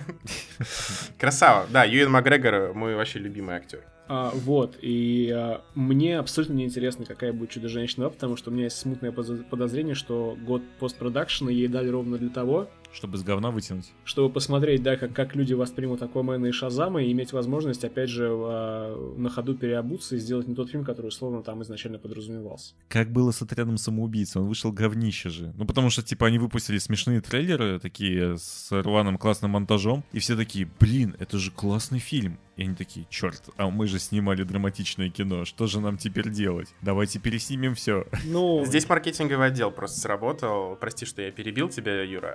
Э, Просто они занимаются же трейлерами отдельно от всего того, что снимается в кино. это, Поэтому это- люди, это которые... известно, М, это известная тема, что Ну они да. позвали монтировать фильм «Трейлер Хаус». Как бы, ну, они, видимо, они, видимо, решили, что залог успеха Стражи Галактики был в, в постоянном использовании какой-то эксклюзивной музыки известной. А вокруг кино забыли по- при этом снять. Вот как бы это главная трагедия, наверное, отряда самоубийц. Но они же исправляются, они же позвали Джеймса Гана. Они позвали Джеймса Гана, который последним фильмом по комиксам сделал, блять, извините, э, Стражи Галактики 2. А Супер, подожди, ну Супер же классный фильм, нет? Супер, когда был. В 2010 Ну, как бы можно и Слизняка вспомнить. Слизняк тоже классный фильм. И эм, Стражи Галактики 1 во многом появились именно из-за того, что Джеймс Ганн когда-то снял Супер и, и снял Слизняка. И даже, даже из-за того, что Джеймс Ганн когда снял PJ Порн, который я считаю все-таки невоспетый шедевр режиссера. Больше бы людей знали бы про PJ Порн, мир был бы гораздо более счастливым местом. Как, как у тебя в голове вот это работает? А, типа, Шазам хороший фильм, такой легкий, рождественский. И Стражи Галактики 2 отстой вообще. Ужас. Стражи Галактики отстой, потому что были... э, Стражи Галактики 2, вернее, извини. Стражи Галактики 2 отстой, Ну да. потому что были Ну Стражи да, Галактики вторая 1. часть. На контрасте, видишь, как бы Юра ненавидит их. Стражи. Галактики, Стражи Хорошо. Галактики 1 это фильм, который мне серьезно дико не понравился в первый просмотр. Я его даже не пересмотрел, кстати, с премьеры. Но прямо, прямо вот во второй, я не помню, было это в кинотеатре. По-моему, это было в кинотеатре. Я, я мы сходили на показ тогда, и я, по-моему, с семьей пошел, просто так вышло, типа, мы решили, просто реально было больше не мы такие, «Ну ладно, пойдем на Страж Галактики, я как бы переживу. Ну, как бы сходил два раза на фильм, один из них бесплатный, как бы. Это нормальная рабочая стратегия. Ты потратил в два раза меньше денег, чем мог бы. А, и мне прям что-то прям настолько зашло. И с тех пор я очень тепло люблю, потому что, как и Тор Рагнарок, это, это, это марвеловский фильм, но который при этом вот есть в нем что-то, ну, от, от того человека, который его снимал. Ну вот смотри, ты сам сейчас подвел, почти. Я тебя чуть-чуть подтолкнул к Марвел, и вот мы здесь. Что ты думаешь по поводу их киновселенной и всяких сливов, сюжетных поворотов про Мстителей финал? Самая актуальная тема. Я отписался от T-Journal, я отписался от... отписался от, в Телеграме отписался от э, Форчана и Двача, потому что я уверен, что эти ребята будут теми, кто э, приведет меня в, в- в грех и покажет мне спойлеры к Мстителям. Я видел, что что-то слили, Пять минут. ну, я, опять же, я видел, что что-то слили, я не знаю что, я не знаю, сколько там минут, я не знаю, какие там сцены, я просто, просто максимально отключился сразу же от всех источников, где я мог бы что-то словить, и мне норм. Когда мы закончим, я еще из контакт удалюсь до 29 числа, когда я смотрю фильм, чтобы уж совсем хорошо было. Я нормально отношусь к спойлерам в целом. Ну, я такой, о, интересно, хочу посмотреть. А, Там слили пятиминутный ролик. Я такой, а, читаю какую-то статью, типа, будьте там на свой страх и риск, там очень важные спойлеры. Не рассказывай. С- Я не буду рассказывать спойлеры, я просто расскажу свои впечатления. Посмотрите, эти пять минут, они очень важны. Я такой, ну, я, в принципе, нормально отношусь к спойлерам. Интересно, посмотрю. Я включаю, смотрю две секунды, выключаю такой, не, я не готов. Короче, там, там просто, там вот прям очень важные спойлеры, скажем так. Я такой, я не готов дальше смотреть. Вот две секунды достаточно было, я понял, что там многие слухи, они правдивы. Окей, ладно, посмотрим. Это вот моя ситуация была. То есть, и самое смешное, кстати, вот на, на тему сливов и так далее, новость прям как горячий пирожок. Отменили пресс-показы Да-да-да-да-да. на Мстителей. В России. Ты же в курсе этой ситуации? Да, но а, госпожа Шорохова, а.к.а. экс-редактор а, Кинопоиска, экс-главный редактор, извините, Кинопоиска, опять же, хрен знает, насколько ей верить, но в целом, как бы, я не думаю, что это какая-то информация из ее собственной головы. Говорят, что Дисней отменил пресс-показ не из-за сливов. Собственно, они не комментируют так же, как и отказ от сеансов в оригинале. Они никак не комментируют, э, почему. Ну да, причин не назвали, это, это так и есть. Но всем, всем понятное дело, ради репостов и э, дру- другого, други- другого рода шеров было удобнее сказать, что типа из того, что слили, Дисней сейчас ушли в несознанку и массово отменяют э, любые предпремьерные активности, назовем так. Главное, чтобы не было как с «Игрой престолов», когда, ну, чтобы не слить спойлеры, выкладывают серию там на перевод за день до выхода, и у тебя будет просто ан- английская дорожка. Главное, чтобы не было как с э, омерзительной восьмеркой, когда слили сценарий, и Тарантин такой, похуй, я не буду это снимать. А Дисней такие, похуй, мы не будем это кино выпускать. Типа, мы, мы не хотим заработать 4 миллиарда долларов в этом году. Не будем ничего выпускать. Ну, У тебя какая ставка, то, что будет 4 миллиарда? Я думаю, что меньше трех, если будет, я очень сильно, я очень сильно удивлюсь. Ну, потому что я вот даже в России впервые такой вижу, чтобы ты такой до показа две недели, а билеты уже раскуплены. Билеты уже раскуплены. А, если мне не изменяет Ну, память, а, на одних предпродажах в Штатах вроде уже сделали денег столько же или даже больше, чем на э, открывающем уикенде Войны Бесконечности. Ну да, на пере- сейчас же на перепродаже все на eBay, по- перепродавали билетов, и чувак там вроде купил за баснословную сумму в 15 тысяч долларов билет. Да, да, но ты же понимаешь, что eBay не идет в статистику официальную никак.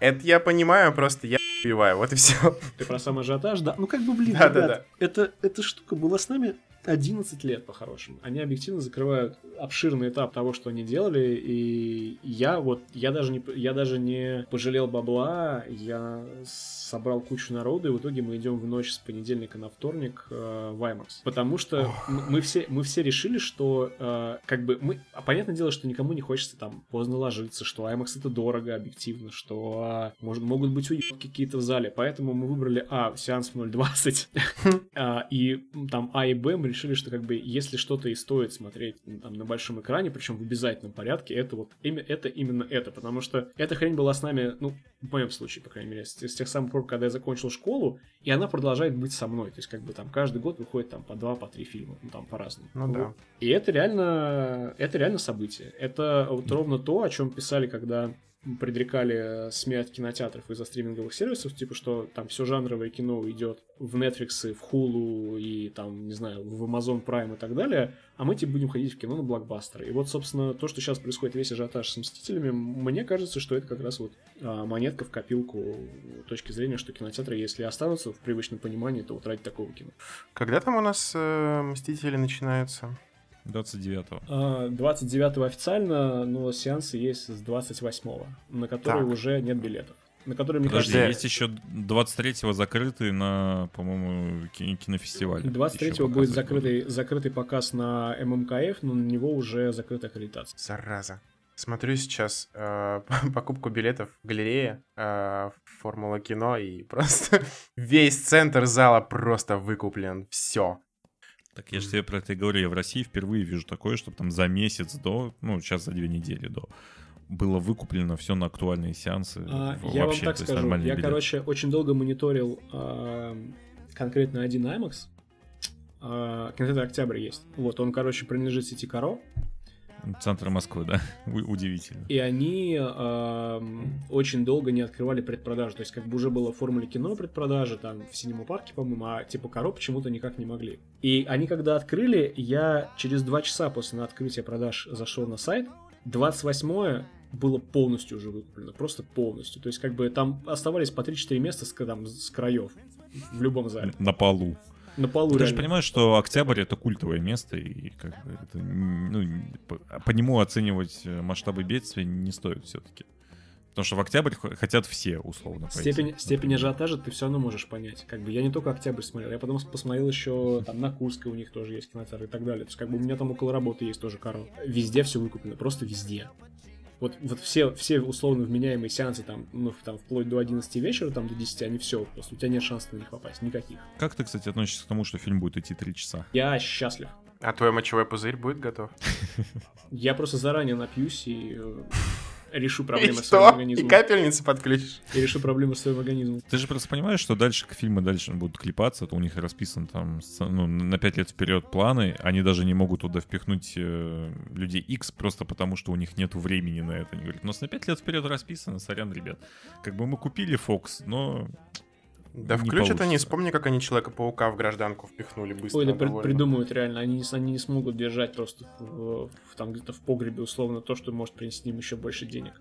Я просто к тому, считаешь ли ты, что, значит, там, з- вот эти старые персонажи, такие как э, Роберт Дауни-младший, да, например, там, или Крис Эванс, уйдут все-таки? Или их перенесут там в какие-нибудь сериалы, условно, а фильм дадут дорогу молодым? Или все-таки их убьют и закроют, и потому что все знают, что там, ну, Роберт Дауни-младший просит очень большой гонорар за свои съемки. Убьют, не Это- убьют, э, я хрен знает, но основную, основную кампанию, очевидно, сделают в большинстве своим какими-то свадебными генералами, которые могут иногда заглядывать на огонек, но не, не тащить на своих плечах э, всю вселенную. Ну, то есть, как это было в Человеке-пауке, то есть такой персонаж, который вроде как и есть, а вроде как и нет. Условно, да. Мне кажется, что они могут, не знаю, мне кажется, там Хемсворт может остаться, потому что он, по сути, только там два года назад начал как, какой-то это свой путь к, к славе полноценный после Рагнарока. А, ну, может быть, Руфла, я не знаю. Но опять же, как бы, я хрен знает. Я, я любому, мне кажется, исходу событий буду рад. Не убьют, ну, окей. Но у меня есть просто большие сомнения, что они не, не выведут вот этих вот основных ребят, типа Эванса и Дауни всей этой истории. То есть, как бы нас определенно ждет какая-то перезагрузка. Просто пока я на самом деле даже не хочу думать. Я не хочу строить никаких ожиданий на 29 число. Просто чтобы быть максимально открытым к, ну не знаю, к любого рода творческим решениям и, и сюжетным поворотам. То есть вот настолько, настолько, я, настолько я хочу посмотреть это кино с незамутненным сознанием, назовем это так. Давай тогда вкратце пробежимся по Капитан Марвел. Да, то есть, ну, прям два слова скажи, они ок, не ок. Два слова? Да. Капитан Марвел. Если прям два слова, сейчас подожди. Ну, можно в три, если сложно. А, в три идеально. Как раз вот конструкция на три слова и получилась. Молодой Джексон. охуенный. Это был краткий отзыв на художественный фильм Капитан Марвел.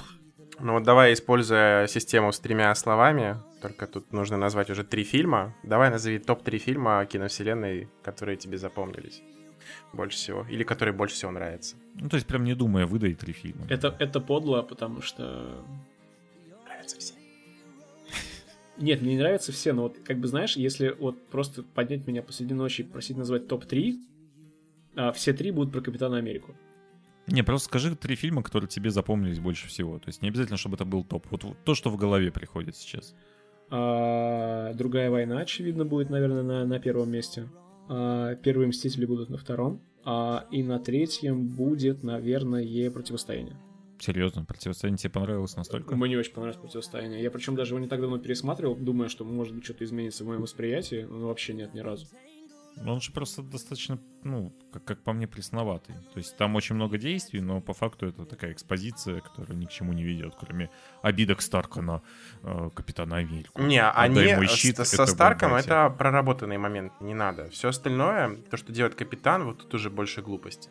Так я же и говорю, кроме обидок там на, на Старка и А, так далее, обидок на фильм- Старка, все, Да, я да. услышал Слушай, Старка. слушай, можно сколько угодно шутить про баки хуйки.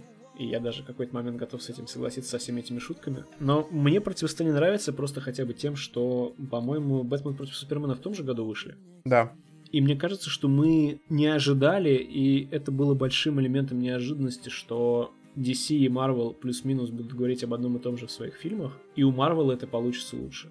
Даже при всех недостатках Капитана Америки, ну, при всех недостатках э, противостояния, которые там могут быть там с точки зрения логики или каких-то мотивов э, основных героев.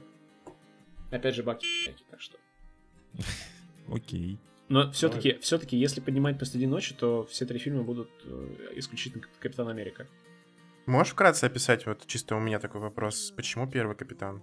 Он же очень странный. Понимаешь, я очень люблю его наивность, потому что это, очевидно, некая, ну, возможно, стилистически больше а, попытка закосить под э, древнюю агитку. Ты знаешь, вот, Хайль Гидра. э, для меня до сих пор, на самом деле, даже небольшая загадка есть, почему я настолько люблю этот фильм, потому что он условно должен быть, он условно должен представлять последнего, ну, нераскрытого героя перед э, первой частью Мстителей, потому что он, по-моему, выходил прямо перед ними. Да. Ну да, его прям выпустили так, типа, ну, И сцена после держите хоть какой-то была. фильм, да. А, и сцена после титров там он была в том числе... В Нью-Йорке на Таймс-сквер. Не, не, там был еще тизер Мстителей, я помню. А сцена после всех всех всех титров Капитана Америки первого это тизер Мстителей. Просто просто есть ощущение, что как бы очевидно вторая и третья часть раскрыли Капитана уже со всех возможных сторон, но не знаю, мне нравится вот реально простота, простота и незамысловатость. То есть это это примерно как как фильм фильмы по комиксам до того, как они, типа, сложились в какой-то условно серьезный жанр. То есть, там, до, да, скажем, до Люди Икс. То есть, первый Капитан Америка мог вполне появиться до Люди Икс. То есть, я могу себе представить легко, как этот фильм выходит там в конце 90-х, условно. А, но при этом, как бы, э, харизма Эванса, а, Хейли Этвелл, которую мы, мы все очень горячо любим за, за то, что это просто потрясающая женщина, а, Томми Ли Джонс, там, Хьюго Уивинг, а, Просто это кино для меня работает. То есть вот иногда бывает такое, что у тебя нет каких-то прям вот чет- четких логических пунктов, а вот ты просто смотришь кино, и тебе хорошо. Вот у меня вот это вот первый Капитан Америка. Ну, хорошо, я понял. И давай тогда от этих э, нацистских штормтруперов перейдем к э, штормтруперам диснеевским. Теперь уже. Я хочу, чтобы Таня общалась. Честно, вот вы начинаете говорить про супергероев, я вроде бы все эти фильмы видела, но вы разговариваете таким образом, что я не уверена, что могу что-то комментировать. Ну, вот давай так. Ты смотрела «Звездные войны»? Да. Ты смотрела презентацию вместе с ребятами к Юра. У нас есть стримы. А, а, а, Да. Реклама. Заходи А, к нам. Да, смотри. А, Вот у тебя есть вопрос, который ты можешь обсудить с Юрой, собственно. Давай, вот твой звездный час. Юра, твой звездный час и у Я Тани звездный надеялась, час. мой звездный час будет на ужасах и аниме. Это второй звездный час, просто Слишком там много перебивочка звездных будет. часов. Ладно, давай, Юр, а как тебе Звездные войны 9? Потому что мы очень долго спорили с тем же Богданом на тему того, что там хорошие последние фильмы или плохие. Вот есть, значит, видение там Лукаса, да, есть видение Диснея, и оно отличается. Что лучше, что хуже. Как ты относишься к тому, что... Давайте я задам вопрос. Что вы думаете про Райана Джонсона? А, это плохой режиссер Звездных войн восьмого эпизода, но он был неплох во все тяжкие. Там Это, это плохой восьмой эпизод, скажем так. Вот все, что я думаю о нем. Просто у нас а, вот с Димой одинаково охуенные вкусы, кроме ну, тех случаев, когда эти вкусы у него немножко сбоят. Вот. Поэтому, когда мы обсуждали Звездные войны, восьмой эпизод, мы тут сошлись, как бы, да. Плохо. Я просто объясню. Мне очень нравится подход Абрамса в плане того, что он, ну, очень с трепетом относится к тому, что было в Звездных войнах. И да, многие могут ругать седьмой эпизод за то, что он занимается самоповтором, хотя Лукас тем же самым занимался на самом деле. Но там есть душа. Ты смотришь, это- и сердечко греется. Ты такой, ох, как это классно. И я уже много говорил, что было куча теорий. Я схожусь на мнение того, что они правдивые. То, что Бен Соло переменется на светлую сторону, а Рэй перейдет на темную. Это было бы классно, интересно и так далее. Но Райан Джонсон просто забил хуй все, что было, и такой, типа, я хочу снять классное, там, приключенческое кино. И в итоге он просто, у него куча сцен, которые ты, вот, ты просто треть фильма можешь вырезать, и это ни на что не повлияет. Плюс он насилует канон. Не знаю, мне, короче, восьмой сезон, прям, ну, восьмой сезон, восьмой эпизод мне не нравится. Теперь твое мнение, давай, поехали. А, у меня было после восьмого сезона ощущение, которое у меня не было после седьмого эпизода. А мне вдруг стало интересно, как они будут дальше развивать всю эту вселенную. Поэтому я достаточно сильно, наверное, жду девятый эпизод. несмотря на то, что я не очень люблю Джей Джабровса как режиссера, но режиссера «Звездных войн», наверное, честнее. И я рад, что эта история подходит к концу, и я надеюсь, что они реально возьмут приличный перерыв э, с новыми фильмами, и если верить господину Айгеру. А с точки зрения истории я, наверное, особо ни на что не надеюсь, но как бы я оставляю здесь себе пространство для, для приятного удивления. Я не буду спекулировать насчет сюжетных поворотов, потому что ну, мне это объективно неинтересно, как бы я готов поддержать теорию, потому что она красивая, что Кайл Рен станет, э, станет положительным героем, а станет отрицательным. Ну, это как бы все очень классно и поэтично.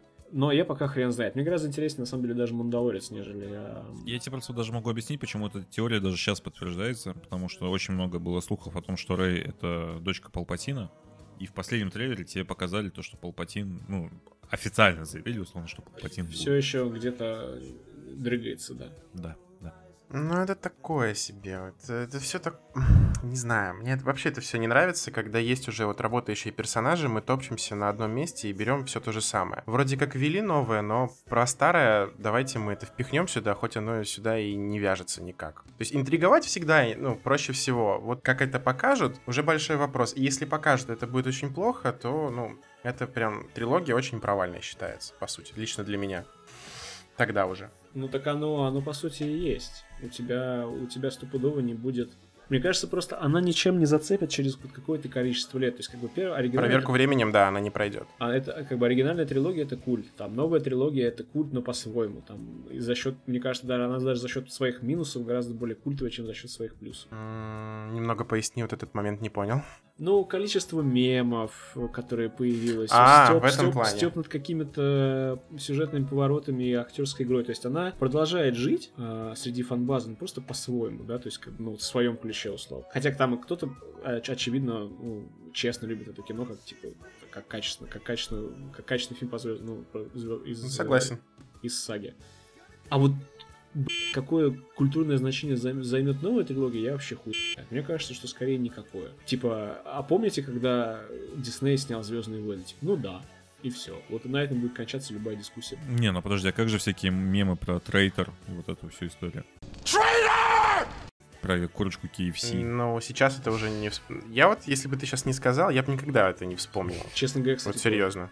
Про- Просто, ну, се- седьмой эпизод, он прям поражал мемами всякими. Мемы, все прям мемы, про, мемы про Палпатина из третьего эпизода, они гораздо более живы в, сердце, в сердцах людей, нежели Хм, ну говно, да. про, говно про... Ну, Оби-Вана вспомните. Hello there. Hello there. Ну, типа, да, или это даже. До сих пор.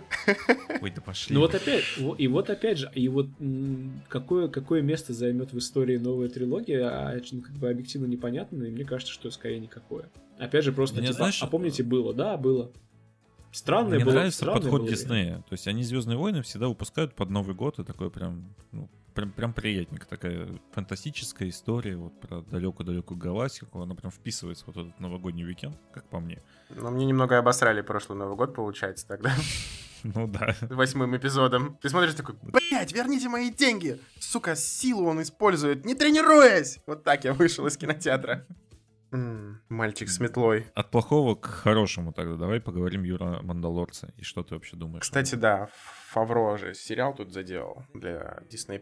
Что думаешь? Меня он, очевидно, как я уже сказал, интригует больше, чем девятый эпизод, потому что, во-первых, я очень люблю Фавро за то, что этот человек когда-то нам подарил а, внимание художественный фильм «Повар на колесах». «Повар на колесах» — это удивительное маленькое кино, которое Фавро, очевидно, снимал исключительно для себя и больше ни для кого. А, Очень душевный фильм, всем рекомендую, кто не видел. Максимально простая история про повара, которого... А, про известного повара, которого увольняют из э, крутого ресторана и который решает открыть свой маленький бизнес по...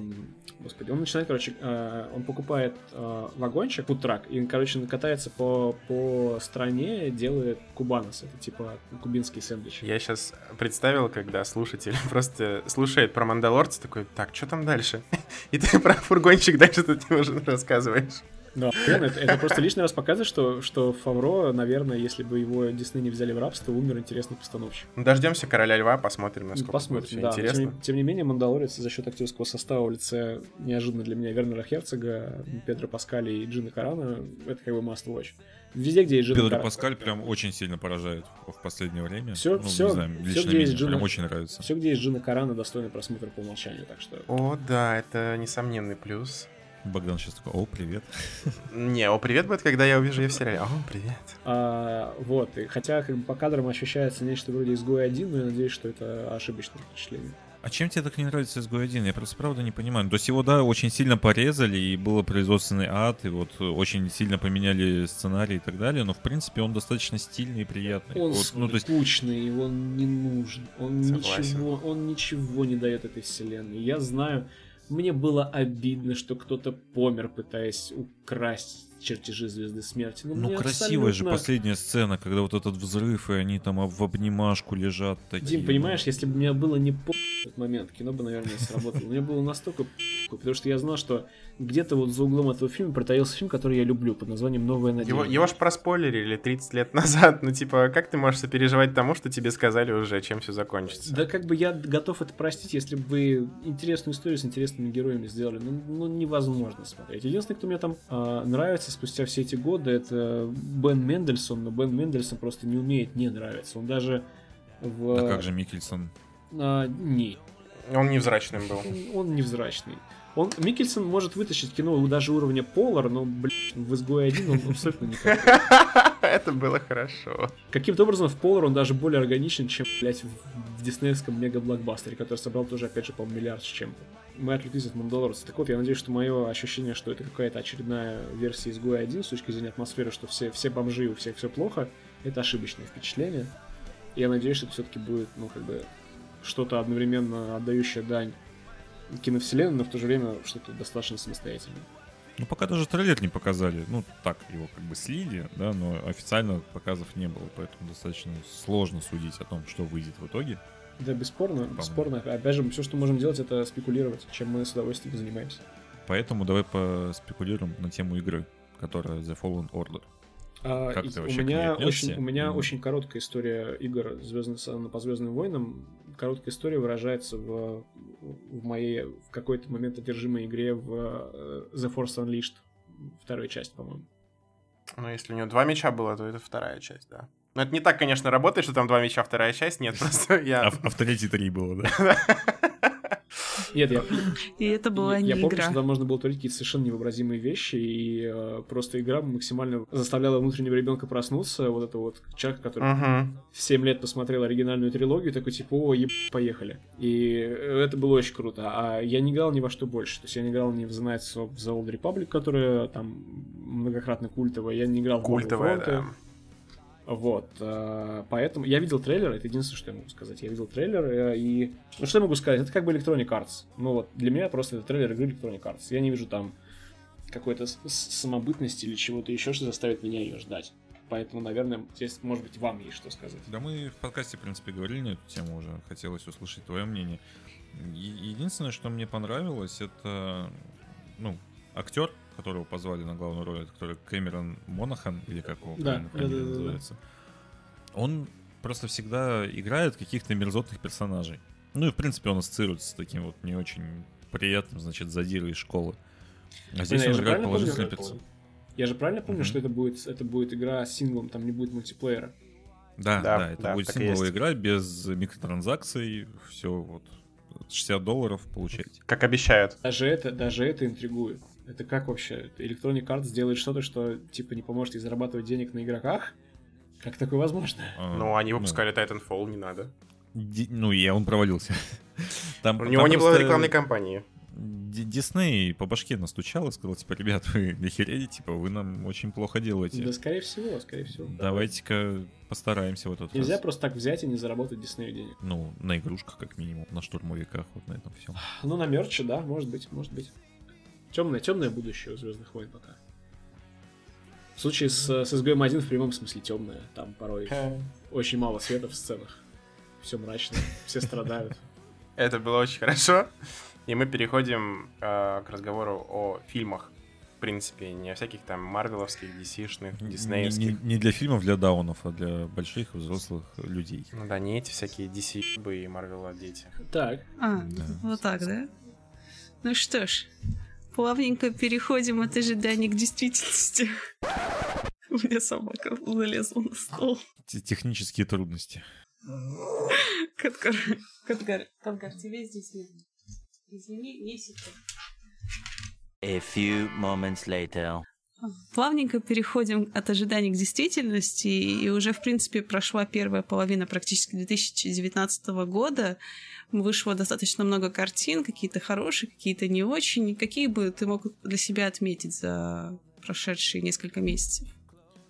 А, у меня есть проблема с тем, что до нас почти все оскаровское или около оскаровское кино дошло только в конце зимы. А, и мне довольно сложно сейчас как-то отделить а, то, что по факту вышло в прошлом году, а, ну типа от кинематографа 2019 года. Зеленая книга в этом году выходила. Ну, да. давай в прокате российском рассматривать, давай так. А определенно мощная фаворитка, которая, наверное, фаворитка в оскаровской гонке. Прям очень душевно, как бы Лантимус э, в расцвете сил, это охуительное кино. А, С визуальным приветом Барри Линдону, Кубрика, очевидно. И как бы история сама по себе тоже классная. То есть вот прям вот смотришь, получаешь удовольствие. Вот с «Зеленой книгой» мне такого не сложилось. Как ну вот как бы говно и говно. Говно. Да. О, ты наступил не, не на ту территорию. Тут вообще-то зеленую Не- книгу не, не на то говно ты наступил. Зеленая книга это говно, которое не рассказывает ничего нового про тему, в которой она считает, что просто какие-то горизонты новые открывает. Не, оно Нет, ничего не раскрывает, Вообще на самом ничего. деле, но Это оно просто очень хороший Ты- фильм. Это очень Да, хороший ты его фильм. смотришь, и прям приятно. Я как-то, видимо, уже просто небольшой фанат просто хорошего кино. Для меня это не, не является каким-то, не знаю, запоминающимся фактором. А Шазам хороший. Вот, вот, вот, спасибо прям с языка. Я не, А я не вижу хороший. связи. Как бы Шазам мне не, не позиционируется как серьезное кино о чем-то. Шазам развлекательное кино, меня оно развлекло. Зеленая книга фильм, который якобы а, име- ну как бы не якобы, он имеет в своей основе достаточно серьезную тему интересную, но при этом как бы и ок. Ну, как бы я не, я не отрицаю, что Мортенсон охуенный, я не отрицаю, что Махершала Али как бы всегда, всегда хорош везде. И, собственно, единственная причина, по которой я, наверное, когда-нибудь досмотрю третий сезон настоящего детектива, это именно он, ну и Стивен Дорф, конечно же, которого нельзя не любить, если ты там рос в 90-е и наблюдал А как дешевые, же дешевые Вига боевики. Мортенсен? Похер. А, Просто отрежем лишнее. А, Вот. Ну ты злодей. Вообще. Я как э, герой фильма «Власть», который, Да? тоже, ко- который тоже был ничего, но не так хорош, как я ожидал, если честно. Что меня немножко разочаровало в сравнении с той же игрой на понижение Маккея, которая была просто сногсшибательным фильмом. Даже несмотря на свою, вот, кстати, сложную тему, которую он просто сумел эту тему по- подать и раскрыть. И как бы тут я постепенно прихожу к тому, что гораздо сильнее меня, наверное, впечатляли какие-то сериальные истории в этом году. Если Мгм. быть конкретнее, то, наверное, это сразу мы переходим в, в раздел Netflix. А, это, разумеется, Sex Education. Это, разумеется, Любовь, смерть и роботы. Это, О, да. это с некоторыми, наверное, но это личное, с некоторыми э, вкусовщиной даже, наверное, с некоторыми оговорками это Russian Doll.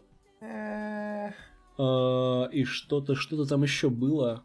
Но вот это прям вот троица максимально выделяющаяся из всего. Я, к сожалению, руки не дошли до сериала Kingdom корейского, который тоже, говорят, очень хороший. Кстати, да, такая же история. Что-то как-то все его форсят, а я... Ну окей, потом посмотрю. Но вот у меня тоже еще... лежит. У меня тоже еще не дошли руки. А, Вот. А, А Sex Education тебе не напомнил Чарли Бартлета?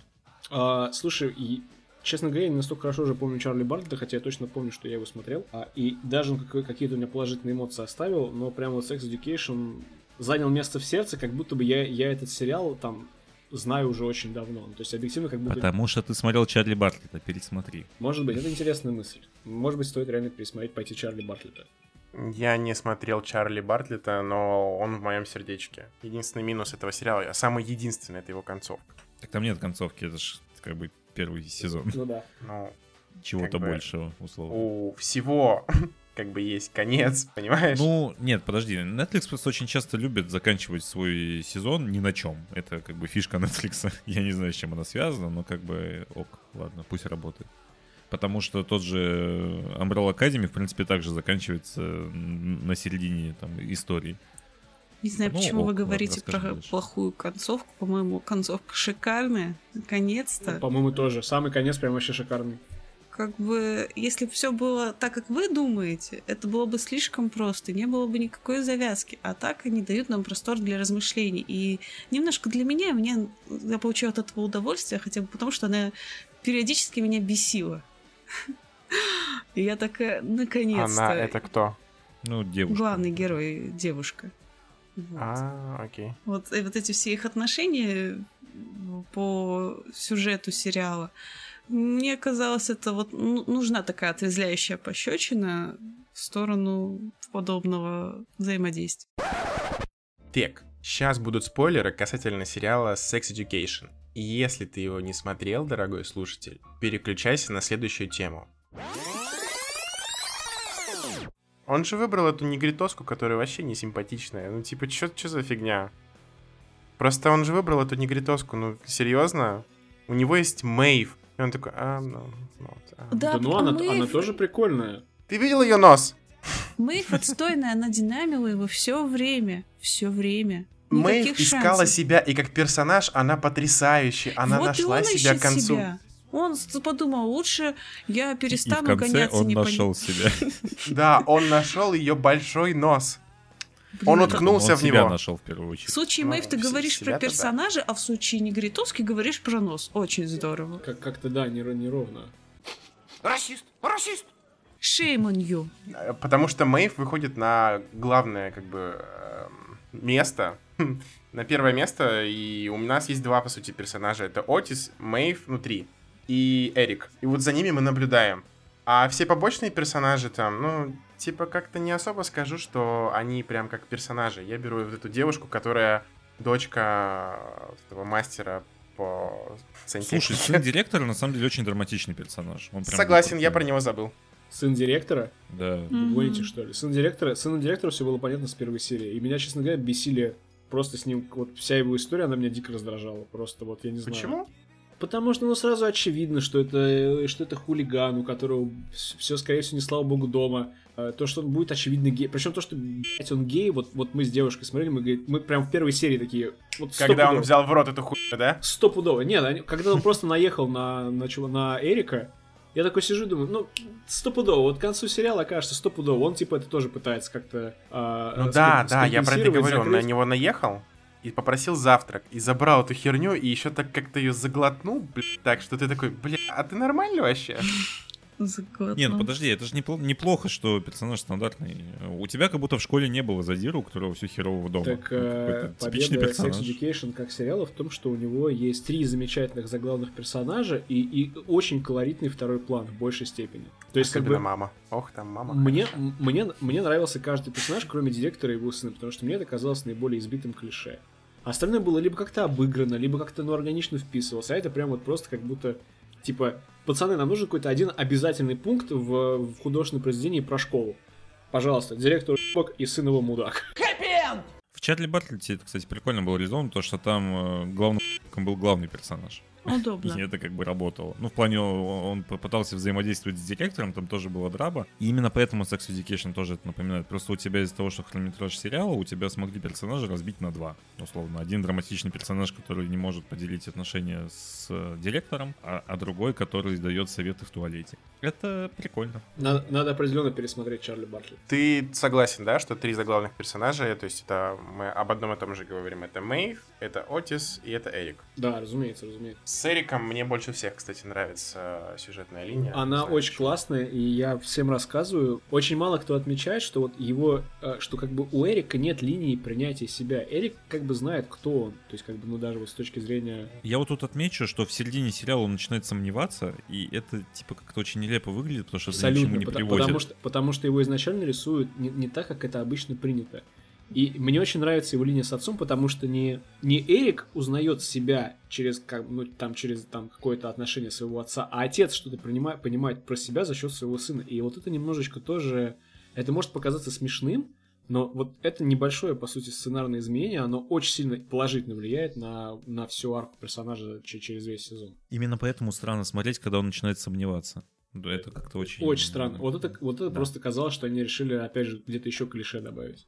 Но Sex Education прям хорош с точки зрения персонажей и сценария настолько, насколько Любовь, смерть и роботы хороша за счет визуала. Просто вот Netflix пока, пока рулит и педалит в этом, в этом году. То есть прям вот все самое запоминающееся, мне кажется, пока идет э, прям с их стороны.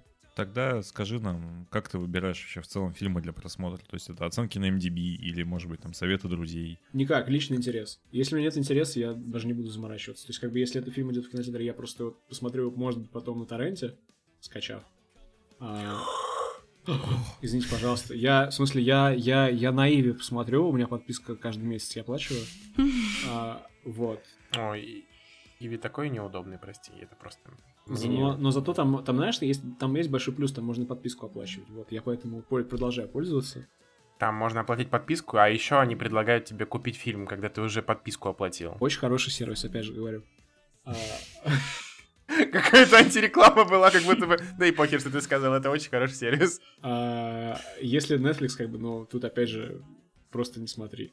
Я вот... Но Netflix продолжает меня заманивать в свои сети, потому что я с нетерпением ждал а, «Бархатную бензопилу», потому что, как бы, и Гилрой, и Джилленхол, и Рене Руссо, и Малкович, ну, блядь, кино такое говно. Даже, я, я не знаю, это потому что сам фильм хороший, или потому что просто мне было, срав- и мне было с чем сравнивать, но, но блин, у Netflix даже, у Netflix даже тройная граница вы- вышла охуительной. И все-таки у меня есть подозрение, что это то, что сам фильм сам по себе хороший.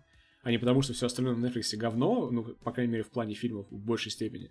И типа ты такой, если фильм получается хотя бы немного хорошим, такой, «Б***ь, шедевр, Netflix снял шедевр. Подожди, а как же Рома? А, ну, Не, нет, за, и опять же, Netflix за редким выходила. исключением. То есть вот э, Рома же начиналась не как нетфликсовский проект, насколько я помню. Они купили его. Вообще не даже ни разу. Вот. А вот то, что Netflix делает, делают сами, у меня обычно не вызывает особых восторга. Вот как-то так прям вот реально, реально сложилось. Вот, вот оригинальные фильмы Netflix, которые они активно пиарят, там, начиная с... Был допотопный, по-моему, если мне память не изменяет, самый первый оригинальный фильм Netflix, он назывался «Спектрал».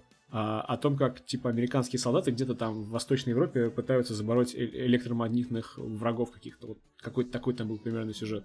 Я такой думаю, бля, по трейлеру охуительно. Потом посмотрел говно. Полар, бля, по трейлеру охуительно, посмотрел говно. Брайт, бля, по трейлеру охуительно, посмотрел, ну, как бы, не, не говно, но скучно.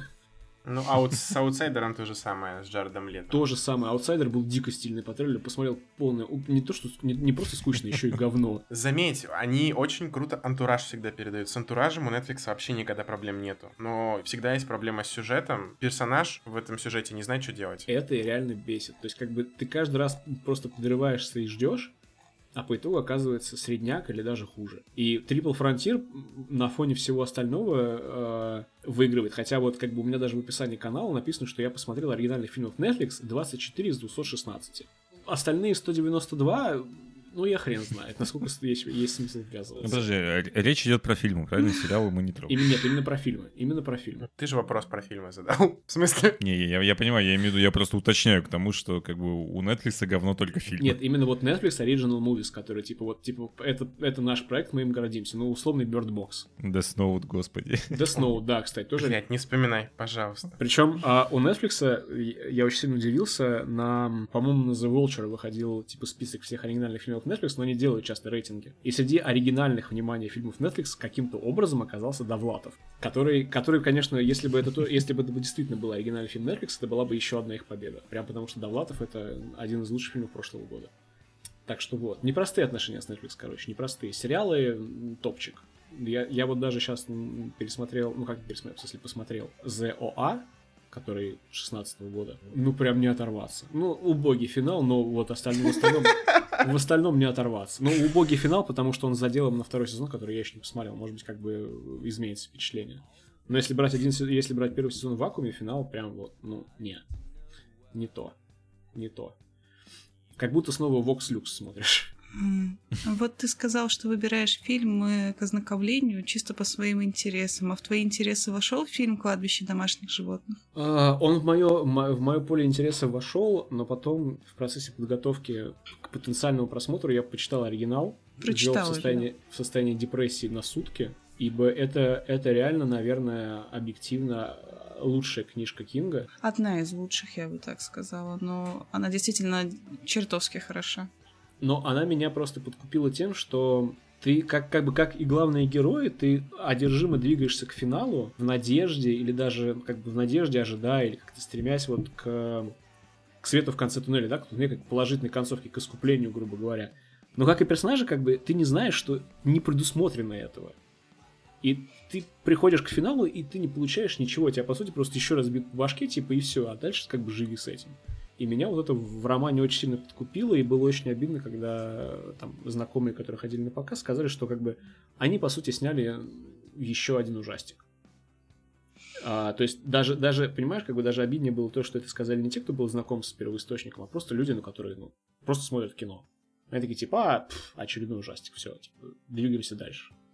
Ну, согласись, все-таки в фильме не так сильно раскрыли линии, которые были чисто в книге. То есть они взяли их довольно-таки поверхностно, без внедрения чего-то своего. Я тебе сразу скажу, а, вот ровно из-за того, что как бы я меня очень сильно впечатлил оригинал, и меня не впечатлило то, что там сказали люди, которым, там, мнению которых я доверяю, я просто не пошел на фильм. Мне прям вот я, я позадавал вопросы просто, чтобы понимать, а, что решили делать, а, какое, какое кино решили снимать взамен как бы книжки.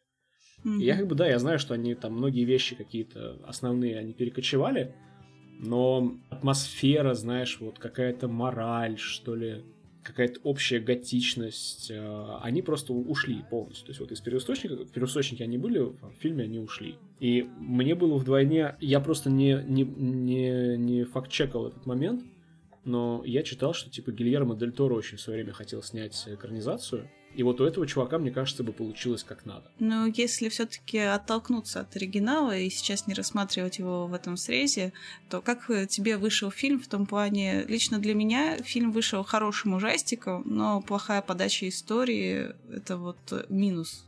Так опять же, А. если бы я, если бы я его посмотрел, Ой. я бы тебе сказал. Ну вот А, опять же, вот я, я из- все-таки думала, что ты все-таки посмотрел. Нет, я вот как раз, ну, я, может, просто не донес Мгм. мысль. Я просто, почитав оригинал и послушав потом людей, ну, которым, мнению которых я доверяю, я просто, ну, решил не ходить, не тратить деньги. Я, я его обязательно посмотрю, потому что у меня... а, я смотрел... На Иве. Я смотрел оригинал в глубоком детстве просто, и я бы, наверное, просто всю трилогию, ну, условно, всю трилогию, там, первую, вторую и ремейк посмотрел бы просто потом скопом, когда ремейк выйдет на Иве. Хотелось бы отметить, что сам Стивен Кинг довольно-таки положительно отозвался о фильме, а учитывая то, что второй фильм старого пошива, он вообще от него отрекся, как от ребенка какого-нибудь неудавшегося, то это... Ну, в это же верить даже не надо.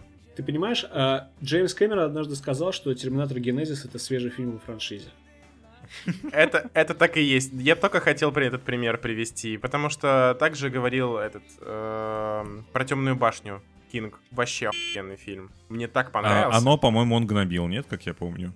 Ну, типа то, что отвратительно. По-моему, кстати, я вот про оно вообще было. ничего не помню, реагировал как-то или нет. Но, видимо, он просто на хорошие фильмы не реагирует. Он реагирует только на плохие. На плохие или которые вдохновляются, ну, какие-то, вернее, произведения, которые вдохновляются его творчеством, типа «Очень странных дел» или... А, а, «The Haunting of Hill House».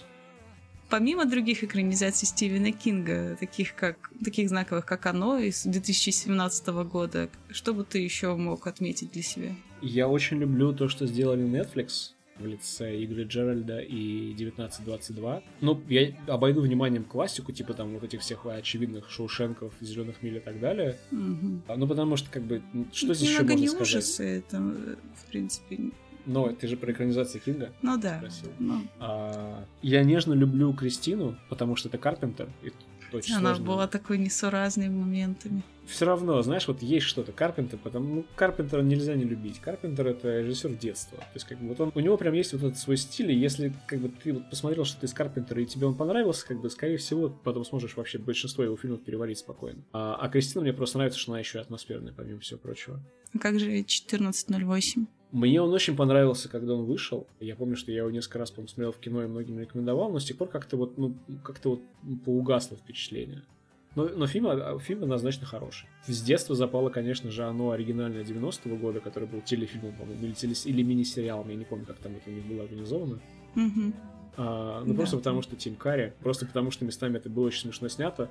Собственно, к вопросу о смешно снято, я прям помню э, и дико яркие впечатления от просмотра «Лангольеров», а, когда их показывали по Первому каналу. А у меня был маленький телевизор «Юность» на кухне, слава богу, цветной. Вот, и прям вот, когда ты там в 6 или там в 7 лет, в 6 даже, по-моему, смотришь вот это вот, «Лангольеры» объективно глупый фильм. Как бы, ну вот, если, если вы не смотрели, посмотрите просто обзор ностальгирующего критика на это, на, на это кино, и вам все станет понятно. А, но есть какой-то вот возраст или момент в жизни, когда ты смотришь как бы, ну, говно, но оно максимально тебе заходит. Вот поэтому там вот старое оно и Лангольер это кино из детства. То есть оно условно, у него есть какое-то, у него есть какая-то презумпция невиновности. То есть ты можешь э, там объективно любить какого-нибудь ловца снов Стивена Кинга, а, а Да, при этом кстати. любить Лангольеров и оригинальное оно. Вот у меня как бы вот с Кингом всегда достаточно непросто. в Ну, этом плане. есть, конечно, такие прям знаковые, но вот э, хотелось бы также сказать про «Талисман». Я была удивлена, когда просмотрела этот фильм. Он был такой теплый, мягкий, какой-то такой обволакивающий. Ну, из таких, которые, вот как «Лангольеры», которые вроде бы не такие популярные, но зап- западают в душу. Ну, просто как бы у Кинга у него очень не- нестабильно с его экранизациями дела обстоят. А я сейчас вспомнил, вот хотя, несмотря на, на всю мою любовь, я вот почему-то забыл сказать про мглу. Мгла. Ну, то, как они сделали это и концовку, это, конечно, для меня было вау, лучшее, что можно было придумать. Мгла дико атмосферная, причем есть же режиссерская версия, которая черно-белая, и она прям, ну вот за счет того, что черно-белая, она прям сильно добавляет к атмосфере. Так А, что, нет, Кинга, Кинга это любовь, и я очень жду Оно 2. Я, наверное, не очень жду, как он называется, Доктор Сон, по-моему, который условный сиквел Да. Сияния. Но это продолжение, там э, рассказывается уже от лица мальчика, который Ну, про был от- в первом с- отеле, сына, сына, да, выжившего. я- вот. Но опять же, Юин Макгрегор, поэтому придется смотреть. Знаешь завязку в чем? Мне кажется, я читал роман сам, но м, мне кажется, что мне не хватило дальше первой четверти, наверное. Как- как-то не пошло. Но я всецело доверяю, а, тому, что там есть Макгрегор, и, б, то, что это снимает э, тоже чувачок, который делал, э, собственно, «Призрак дома на холме» для Netflix. Потому что, очевидно, человек умеет делать... э, человек разбирается как бы в жанре. Умеет снимать хоррор, как бы тоже все будет зависеть от сценария. Ну, в этом плане «Сияние», конечно, вышло более мощным, но продолжение «Доктор Сон» полностью раскрыло ну, какую-то вселенную Стивена Кинга, которая идет э, одной конвой по всем его произведениям практически. Да, ну понимаешь, как бы сияние, по крайней мере, вот именно киношное сияние, оно, наверное, потому что это Кубрик, но оно для меня существует максимально обособленно. То есть вот это как будто... То есть я, я знаю, что это экранизация романа Стивена Кинга, но так как это еще а, очевидная мощная творческая единица в лице Стэнли Кубрика, у меня почему-то, то есть если меня спросят, типа, какие твои любимые экранизации, я, скорее всего, забуду про «Сияние». Просто потому, что для меня это реально отдельно существующий фильм, как будто. В- Ну, в хорошем смысле, опять же. Потому что Кубрик каким-то образом умудрился, ну, как бы взять все основное, но при этом снять как будто бы фильм условно по оригинальному сценарию. То есть он у меня вот, ну, вот он у меня так воспринимается. Ну, мне кажется, это уже самое большое мастерство, когда ты берешь как бы уже готовое произведение, но не делаешь его под копирку, а переосмысливаешь его. Да, да, да. То есть, как бы эм, кому-то, наверное, не хватало там вот этого злодейского котла или там какого, каких там этих вот э, страшных зверей, которые там были э, и преследовали героя, ну, условного героя Джека Николсона. Но Кубрик просто снял реально стрёмное, кино. И оно до сих пор пугает, и как бы если в детстве ты тонул и немножко, наверное, в силу там небольшого опыта, как у меня, киношного, терялся в самой атмосфере, то как бы вот с возрастом ты там возвращаешься иногда к этому фильму, там, потому что там, почему не пересмотреть Кубрика, опять же. А, учитывая, сколько рес- ретроспектив бывает в целом в последнее время, но оно каждый раз просто за душу берет. Тут просто максимально атмосферный вот именно что хоррор. Прям вот хоррор, который пугает не, не а, скримерами, а просто тем, что, ну вот, как, как я это люблю называть, атмосферой кошмара, то есть ночного кошмара. То есть что-то происходит, а ты не можешь это контролировать. То есть вот это для меня это идеальный хоррор, который еще вот как бы какие-то на какие-то на каком-то подсознательном уровне пугает. Кстати, мальчики, а что вы молчите? Я готов поговорить вот за ужасы российского производства. Ну хорошо, давай тогда... Ну, можно Бэткомедиан посмотреть. Тогда я хочу все-таки сделать пруф, что ужасы не мертвы, и вот перейдем к российскому производству. В общем, Юра, у нас э, в чатике душного подкаста был спор, ну, то есть я люблю ужасы. Я хожу практически на все, и мне нравятся даже плохие, потому что так я смотрю какие-то для себя подмечаю штучки. Ну, такое, для себя что-то интересное. И вот... Штучки. Да, штучки.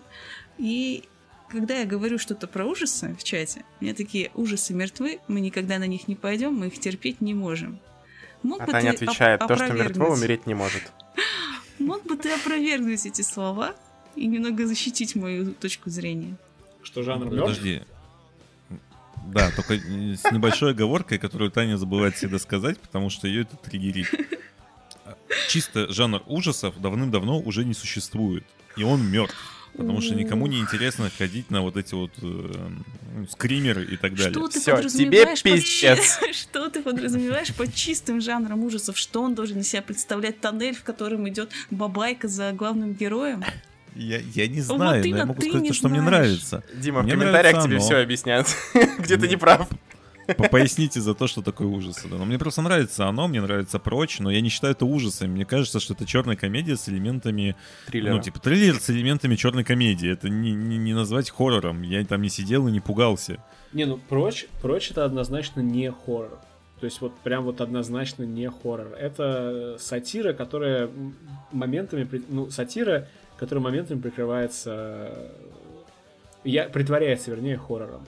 А так это черная комедия с элементами триллера, это правда. Это причем просто это, это спор у меня был а, со многими моими знакомыми, которые типа я не буду смотреть Get Out, это хоррор, я не смотрю хоррор, я такой, блять, отъебись от меня, иди посмотри Out, потому что это не хоррор. Если брать как бы, ну, в целом, жанр хоррора, как фильмы со скримерами, он никогда не умрет, потому что у нас есть Блумхаус сейчас. Блумхаус будет клепать свое кино до, кон- до конца наших дней. Мои внуки будут смотреть фильмы, спродюсированные Блумхаусом. Но что мне нравится, то что хорроры сейчас в большей своей степени, по ощущению, взять ту же, наверное, реинкарнацию, которую я не очень люблю. Хорроры сейчас используются как а, медиа, в котором а, сценари- сценарист пытается рассказать какую-то более глубокую историю о каких-то других страхах, нежели страхах непосредственно перед бабайкой. Почему вот, допустим, я жалею, что, по крайней мере, по рассказам, что «Кладбище домашних животных» а, это не тот фильм, который, не, не как бы, ну, не, не такое мощное художественное произведение, как, э, каким была книга.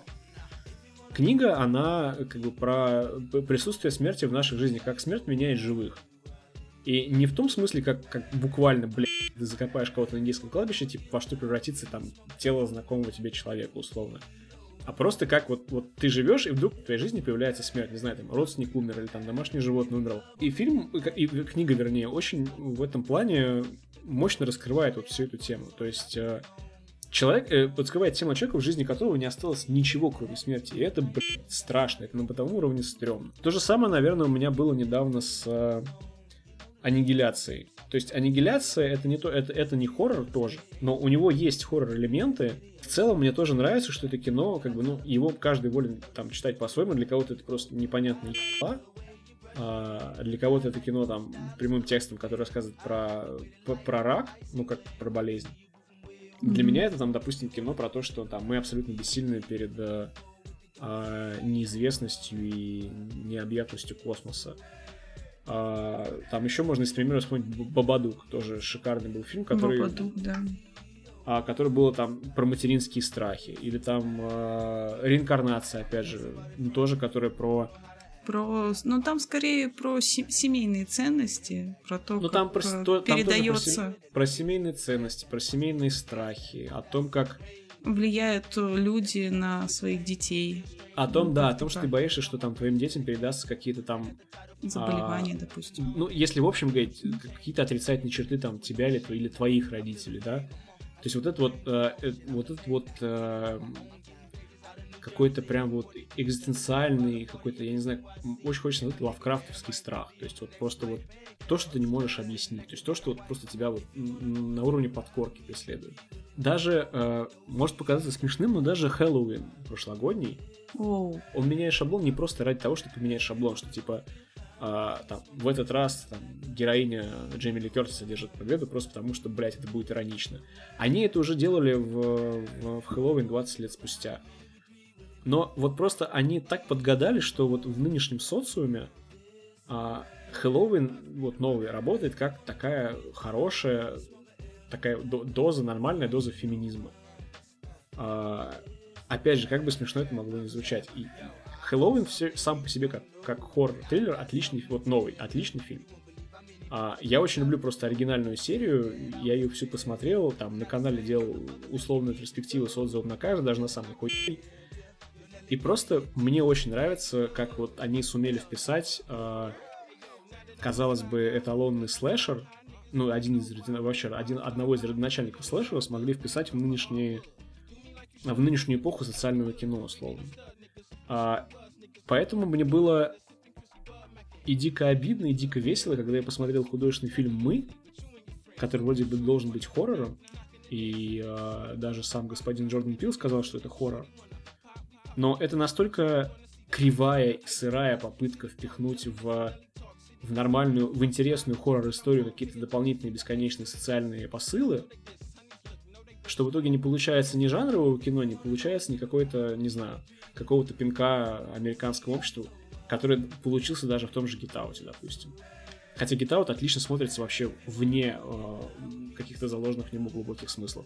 Я по- поэтому Get гораздо более качественное кино, чем мы. Имейте в виду. Если вдруг вы если вдруг вам понравился Get и вы хотели посмотреть мы, я бы, наверное, предостерег. Ну, мне тоже нравится, что сейчас все-таки такие интеллектуальные хорроры, как бы их можно назвать, хорроры-метафоры, которые раскрываются чуть глубже, чем бабайки, у которых даже истории-то обычно нет, просто там какая-нибудь мифология, и то ни к чему не привязаны. Но вот у нас есть такое, что, в принципе, в России часто выпускают ужастики из последних, это, ну, «Пиковая дама», сейчас выходит «Проклятие плачущей», «Баба Яга». Мог бы ты как-то похвалить э, наш кинематограф? Или вот только негатив в эту сторону? А, ты знаешь, я особо, наверное, не смотрю наш кинематограф. То есть это не какой-то, знаешь, это какая-то неприязнь, просто как-то что-то там, то, то, то, ли, то ли никак не срастется, то ли времени нет. А... Но, допустим, я вижу, что происходит с русскими сериалами сейчас. А, например, на ТНТ премьер, по-моему, сейчас идет сериал Мертвое озеро.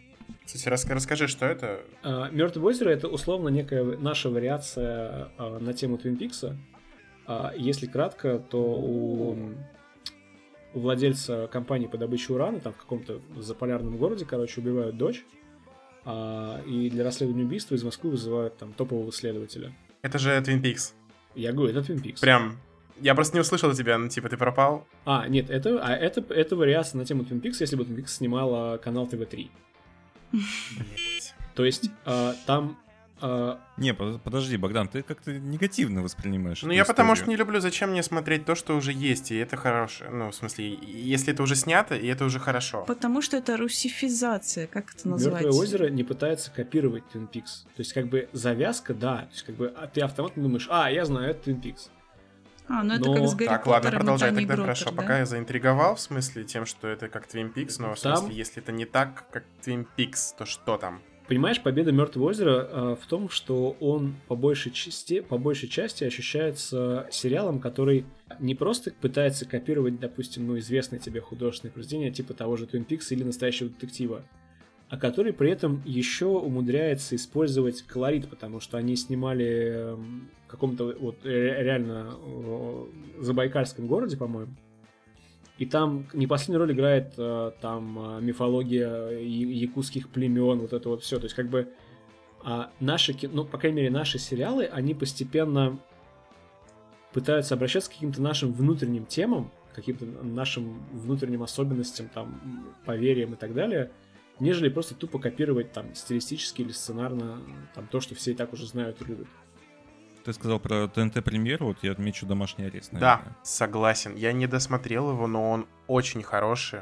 Он прям очень зацепил меня. Там очень много ТНТшного дебильного сортирного юмора, но в целом, вот если взять историю, она прям хороша, мне прям зашла. За, забавно, кстати, что вот э, оператор Роман Васьянов в недавнем интервью как раз этому Дудю, он рассказывал, что как бы на, главная ошибка нашего кино это то, что мы пытаемся копировать Запад, а мы должны рассказывать какие-то свои истории, близкие нам. Ну, у нас очень богатый фольклор, на самом деле. Я до сих пор удивлен, что у нас нету каких-то а, ну вот тот же комиксы Баббл, они придумывают какую-то там супергероику, которая основывается, допустим, не опять же не, не на фольклоре. У нас есть богатыри, у нас есть всякие бабы Яги и прочие темы.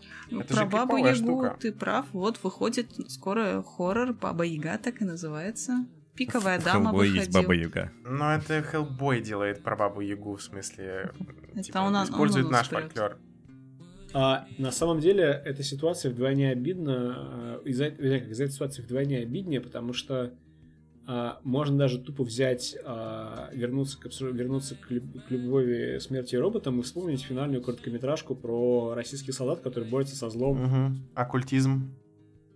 Мне она показалась немножко клюквенной, не знаю, вот она вот. Ну. немножко клюквенная, там основной сюжетный поворот условно взят из Хеллбоя. Но, понимаешь, вот я просто смотрел на это и думал, типа, я хочу увидеть полнометражку от русского режиссера. То есть я вот хочу вот этот сюжет на пол- ну, пусть будет на полтора часа от какого-нибудь нашего постановщика. Потому что она сделана охренительно. На на тему, кстати, нашего фольклора я могу отметить «Последний богатырь», который была ком- комедия Дисней, Мгм. Такая очень спорная, но мне прям зашла. То есть вроде как, ну, там, тупой юмор, да, странные актеры на главных ролях и так далее. Но, блин, вот этот российский фольклор, он прям вытягивает. Прям интересно смотреть, что там дальше будет. Ну вот да, опять же, то есть как бы у нас, у нас реально есть, у нас реально есть база. Но при этом э, фонд кино каждый год, блядь, выделяет финансирование проектам, которые пытаются делать кальку с Запада. Бабушка легкого поведения. Ну, как, как вариант. О, Ой, да. Ты так вздохнул, будто я заставляю тебя смотреть. Ну нет, я просто вспомнил, как, как э, мастерски описал бабушку легкого поведения, точнее, мастерски описал фильм Тутси, а, выдавая его за бабушку легкого поведения. И когда я увидел, что из себя этот фильм представляет, я как бы был в шоке. Ты дал Это же, ему блядь, шанс. Тутси на стероидах, как они его называли. Причем некачественных стероидах, очевидно. Вторая часть. Да, кстати. Никогда не нужно забывать про угрозу. Ну вот, э, касательно темы бабушки легкого поведения и ужасов, у меня был выбор, пойти- на что пойти в кино. Бамблби, Человека-паука и Аквамена я посмотрел, и я такой, «М». И тут был выбор Астрал, либо Бабушка легкого поведения 2. И я такой, хм. В итоге я пошел на Астрал, и, ну, как бы я прокекал с этого фильма, но... Не знаю, лучше ловить испанский стыд или кекать над э, тупым ужастиком, наверное, я сделал правильный выбор. Не трогай астрал. То есть ты хочешь сказать... Хотя ладно, Я хочу сказать, не трогай астрал. Хорошо. Он Или, придет. или, или, или трогай все, кроме первого. Не, остальные просто на уже на продолжение. Ты смотрела истории. последний вот этот, Да. который бредятина про... Хотя они все одинаковые. Да, я все Ну, в общем. Последний ты смотрела. Да. И что, ты хочешь сказать, что это хороший фильм? Нет, ну, мне нравится, что... Ну, тогда почему я его не могу трогать? Мне нравится, что есть оры, так что не трогай. Покажи, где ты его трогал. Пока что точно так же за плечо, все нормально. Боже, во что мы скатываемся? Ладно, давайте все-таки подытожим немного. Я предлагаю- Скажи, Да, какие давай. фильмы ты ждешь из ужасов в 2019 году? Может, вообще какие фильмы ждешь? Да и в целом ужасы и да. Ужасы и да. Уже назвал оно два. Мгм. Я надеюсь, что новые мутанты тоже выйдут. по- Это, по идее, же должен быть хоррор. А потом что еще? Ну, наверное, я не знаю, можно ли считать Брайтберн хоррором? А, это Джеймса Гана, да? Вот этот ужастик. его? Ну, там он не режиссер, как я помню, а продюсер. Он продюсер, да. этом роде. Да, но выглядит так очень э, странно. Ну, я, я так. очевидно, очень сильно жду, даже, даже при своем не, неровном отношении к, к, м, реинкарнации, я жду Мидсомер Ариастера, а, его как раз следующий фильм, который выходит, по-моему, в июне. А, ус- условно, как, я- как я считаю, условный а, вольный ремейк Плетеного человека. М. А, вот, потом, я не знаю, можно ли Жармуша считать ужасами, хотя скорее нет, чем да. А, это мертвые не умирают. Вот, но в целом, как бы, я не знаю, в этом году особо как-то по ожиданиям м, так себе, потому что только блокбастеры в голову приходят. Какого-то такого жанрового кино пока прям вот в каком-то списке маста нету. Опять же, будем ориентироваться по ситуации, что, что и когда будет выходить. А пляжного бездельника ты посмотрел в итоге? Нет, тоже не дошел, понимаешь? Вот, ни- ни- никак. Иногда просто не получается, времени не хватает. Просто мне было прям очень странно его смотреть. Ну, то есть я понимаю специфику режиссера, но все равно, не знаю, я не люблю истории, которые, знаешь, такие в воздухе висят. То есть у нее нету начала и конца, но просто о чем-то. О пляжном бездельнике, условно. Ну, это примерно как у меня было бы- впечатление от э, фильма середины 90-х Джона Хилла. Блин, середина 90-х великолепный фильм. Я просто вспомнил свое детство, расплакался и такой, сука, можно еще таких фильмов? Ну, потому что то, что у них было в середине 90-х, у нас было условно там в начале 2000-х, и вот эти широкоштанники, скейтеры, ну, чернокожих не было у меня в городе, конечно, но в целом вот Я, именно я эта скорее к история... тому, что просто вот ты его смотришь, у меня не- просто не было ощущения, что у этого фильма есть... Как, короче, как будто, знаешь, это просто срез какого-то вот момента жизни конкретного. То есть, как бы у него нет э, цели рассказать историю, которая, у которой есть, типа, завязка, там, середина и конец, а это просто, вот просто момент из чьей-то жизни. Я такое кино тоже люблю. Ну почему? У тебя персонаж все-таки немножко развился. Как минимум персонаж матери э, этого ребенка, то, что она приняла Вполне, его. вполне друзей. возможно, но общее впечатление это никак не меняет. Это вот это вот кино, которое я называю типа просто срез из жизни. То То есть вот у нас есть, допустим, Леди Бёрд, которая прям вот завязка, там, развитие, кульминация и катарсис, вот это вот все. Путешествие персонажа. А есть 1.90, который просто приятно смотреть, просто вот кусок из жизни. Просто вот максимально там близкий к реальности условного подростка в 90-е там, или там российского подростка в начале нулевых. А, самое интересное, что, наверное, сильнее всего я жду, а, прости господи, Годзиллу 2 в этом году. Потому что я нежно люблю Годзиллу. А, и а, я люблю фильм Эдвардса 2014 года. А тебе не кажется, что Годзилла 2 это будет все то же самое, только в два раза больше? И, ну, по трейлерам это выглядит очень странно. Опять же, если, того, что... если, если в IMAX это будет весело, count me. То есть от Годзиллы я не жду каких-то... Я понял, просто Годзилла, она создавала впечатление масштабности за счет того, что тебе монстра полностью не показывали, показывали его кусками, вот этот вот э, как бы ожидание того, что ты увидишь, а- оно было напряжение в фильме. А здесь тебе сразу показывают битвы в воде, как эти э, Тихоокеанский рубеж условный. да, так когда все, как бы два ты, монстра ты поиграл, ты поиграл в интригу, пора херачить из всех орудий. У тебя есть Годзиллы и культовые, культовые враги Годзиллы. И у меня гораздо больше, на самом деле, даже опасений по поводу Годзиллы против Конга, нежели по поводу Годзиллы 2. Вот я не знаю почему. А, вдруг, короче, Годзилла против Конга это будет Бэтмен против Супермена там 2020 года. И там окажется, что у них Ее мама- зовут Марта. Кажется, да, что их маму одинаково звали, типа, и они объединятся. Do you bleed? Вот. А, И вообще, кстати, жду какой-то трэш. Я жду Хопса и Шоу, потому что я нежно люблю глупость франшизы Форсаж. А, Джон Вик 3, разумеется, как бы, ну... Какой, какой, кто, какой уважающий себя киноман не, не ждет Джона Вика 3? За счет Киану Ривза хотя бы одного. А, у меня, на самом деле, очень плохо с эм, каким-то жанровым или плюс-минус артхаусным кино. И вот по нему у меня обычно вот реально ориентирование по ситуации. То есть, как бы я не могу прямо сейчас заранее назвать какое-то а, узк- узкое кино, узко- узконаправленное кино, которое я прям жду. Я очень хочу посмотреть High Life, потому что мне стало интересно. А, и Паттинсон, говорят, как бы продолжает свой э, актерский путь. Мне очень понравилось «Хорошее время», по-моему, позапрошлогоднее. А, Паттинсон объективно хороший, как бы Life за счет этого тоже интересно было бы глянуть. А, и я думаю, что из Азии обязательно прилетит что-нибудь, какой-нибудь, какой-нибудь Must Watch. Каким, например, был в прошлом году Берлинг. И магазины воришки, которых я не смотрел, к сожалению. Но Берлинг был прям очень хорош. Вот. Азия рулит вообще. И в том числе спасибо Netflix, потому что на Netflix есть куча всяких азиатских хорроров. А, И как бы у них даже новая волна достаточно такая бодренькая, активная. А. Из ожиданий, наверное, прям вот из того, что сразу можно сказать, все. Там уже дальше, как получится. Я думаю, мы уже можем заканчивать. Не, мы можем, конечно, поговорить еще про продвижение фильмов в России, если ты хочешь, и про SMM и кинопоиск. Гва- говорить про работу, говорить про работу в полночь, ну это же вообще... Не-не-не, про SMM кинопоиска, потому что очень резко высказывался. И давай добивай. Я просто скажу, как есть. Пусть это будет, короче, финалом. Типа, дорогие слушатели, когда бы вы нас не слушали, спокойной ночи, там, доброе утро и доброго дня. А, SMM Кинопоиска сейчас это полное дерьмо. А, я знаю, что они в прошлом году, по-моему, думали насчет того, что им пора менять команду. Вернее, как не менять, а обновлять команду. Видимо, кому-то показалось, что Кинопоиск стал каким-то, не знаю, слишком профессиональным. А, вот, и, видимо, они наняли какого-то школьника или того, кто хочет косить по школьника, и вот эти вот посты, которые они херачат ВКонтакте, ну, это просто, блядь, стыд, я отписался. А, у меня на канале была даже подборка, опять же, небольшая, я просто не решился, я не смог, я не, я не решился а, травмировать себя еще сильнее, я не решился искать все отвратительные посты кинопоиска, но вот это вот желание из каждого поста наделать, сделать мем, просто очень смешно, когда одно из главных киномедиа страны решает вдруг, что типа оно, оно паблик клик или МДК, и такая типа, а, херачим.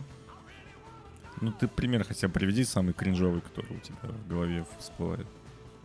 Самый кринжовый, вот прямо из последнего, это когда был условный скандал, что Чекулю, который играет... э, а, короче, на постере э, финала а, забыли упомянуть э, актрису Данай Гуриру, Да, которая да, играет да, Акоя. И Кинопоиск написал, типа, что-то... Типа, ха-ха-ха, забыли добавить какую-то телку на постер, ха-ха-ха.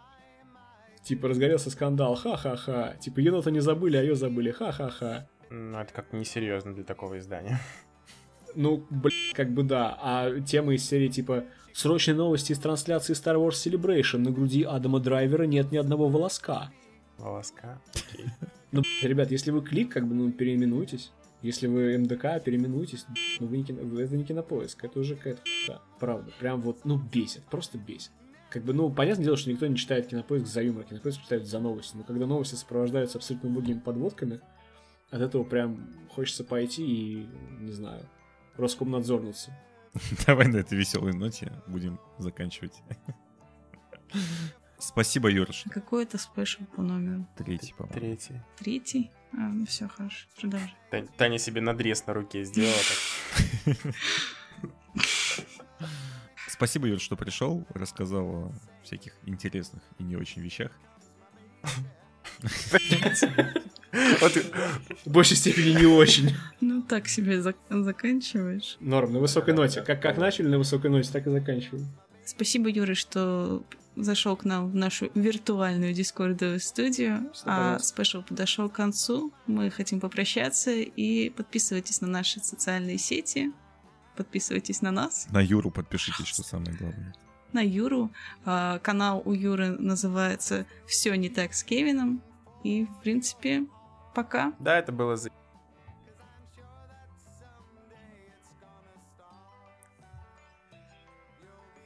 Именно. Гла- главное, главное не очень. Всегда важно узнавать что-то не очень интересное.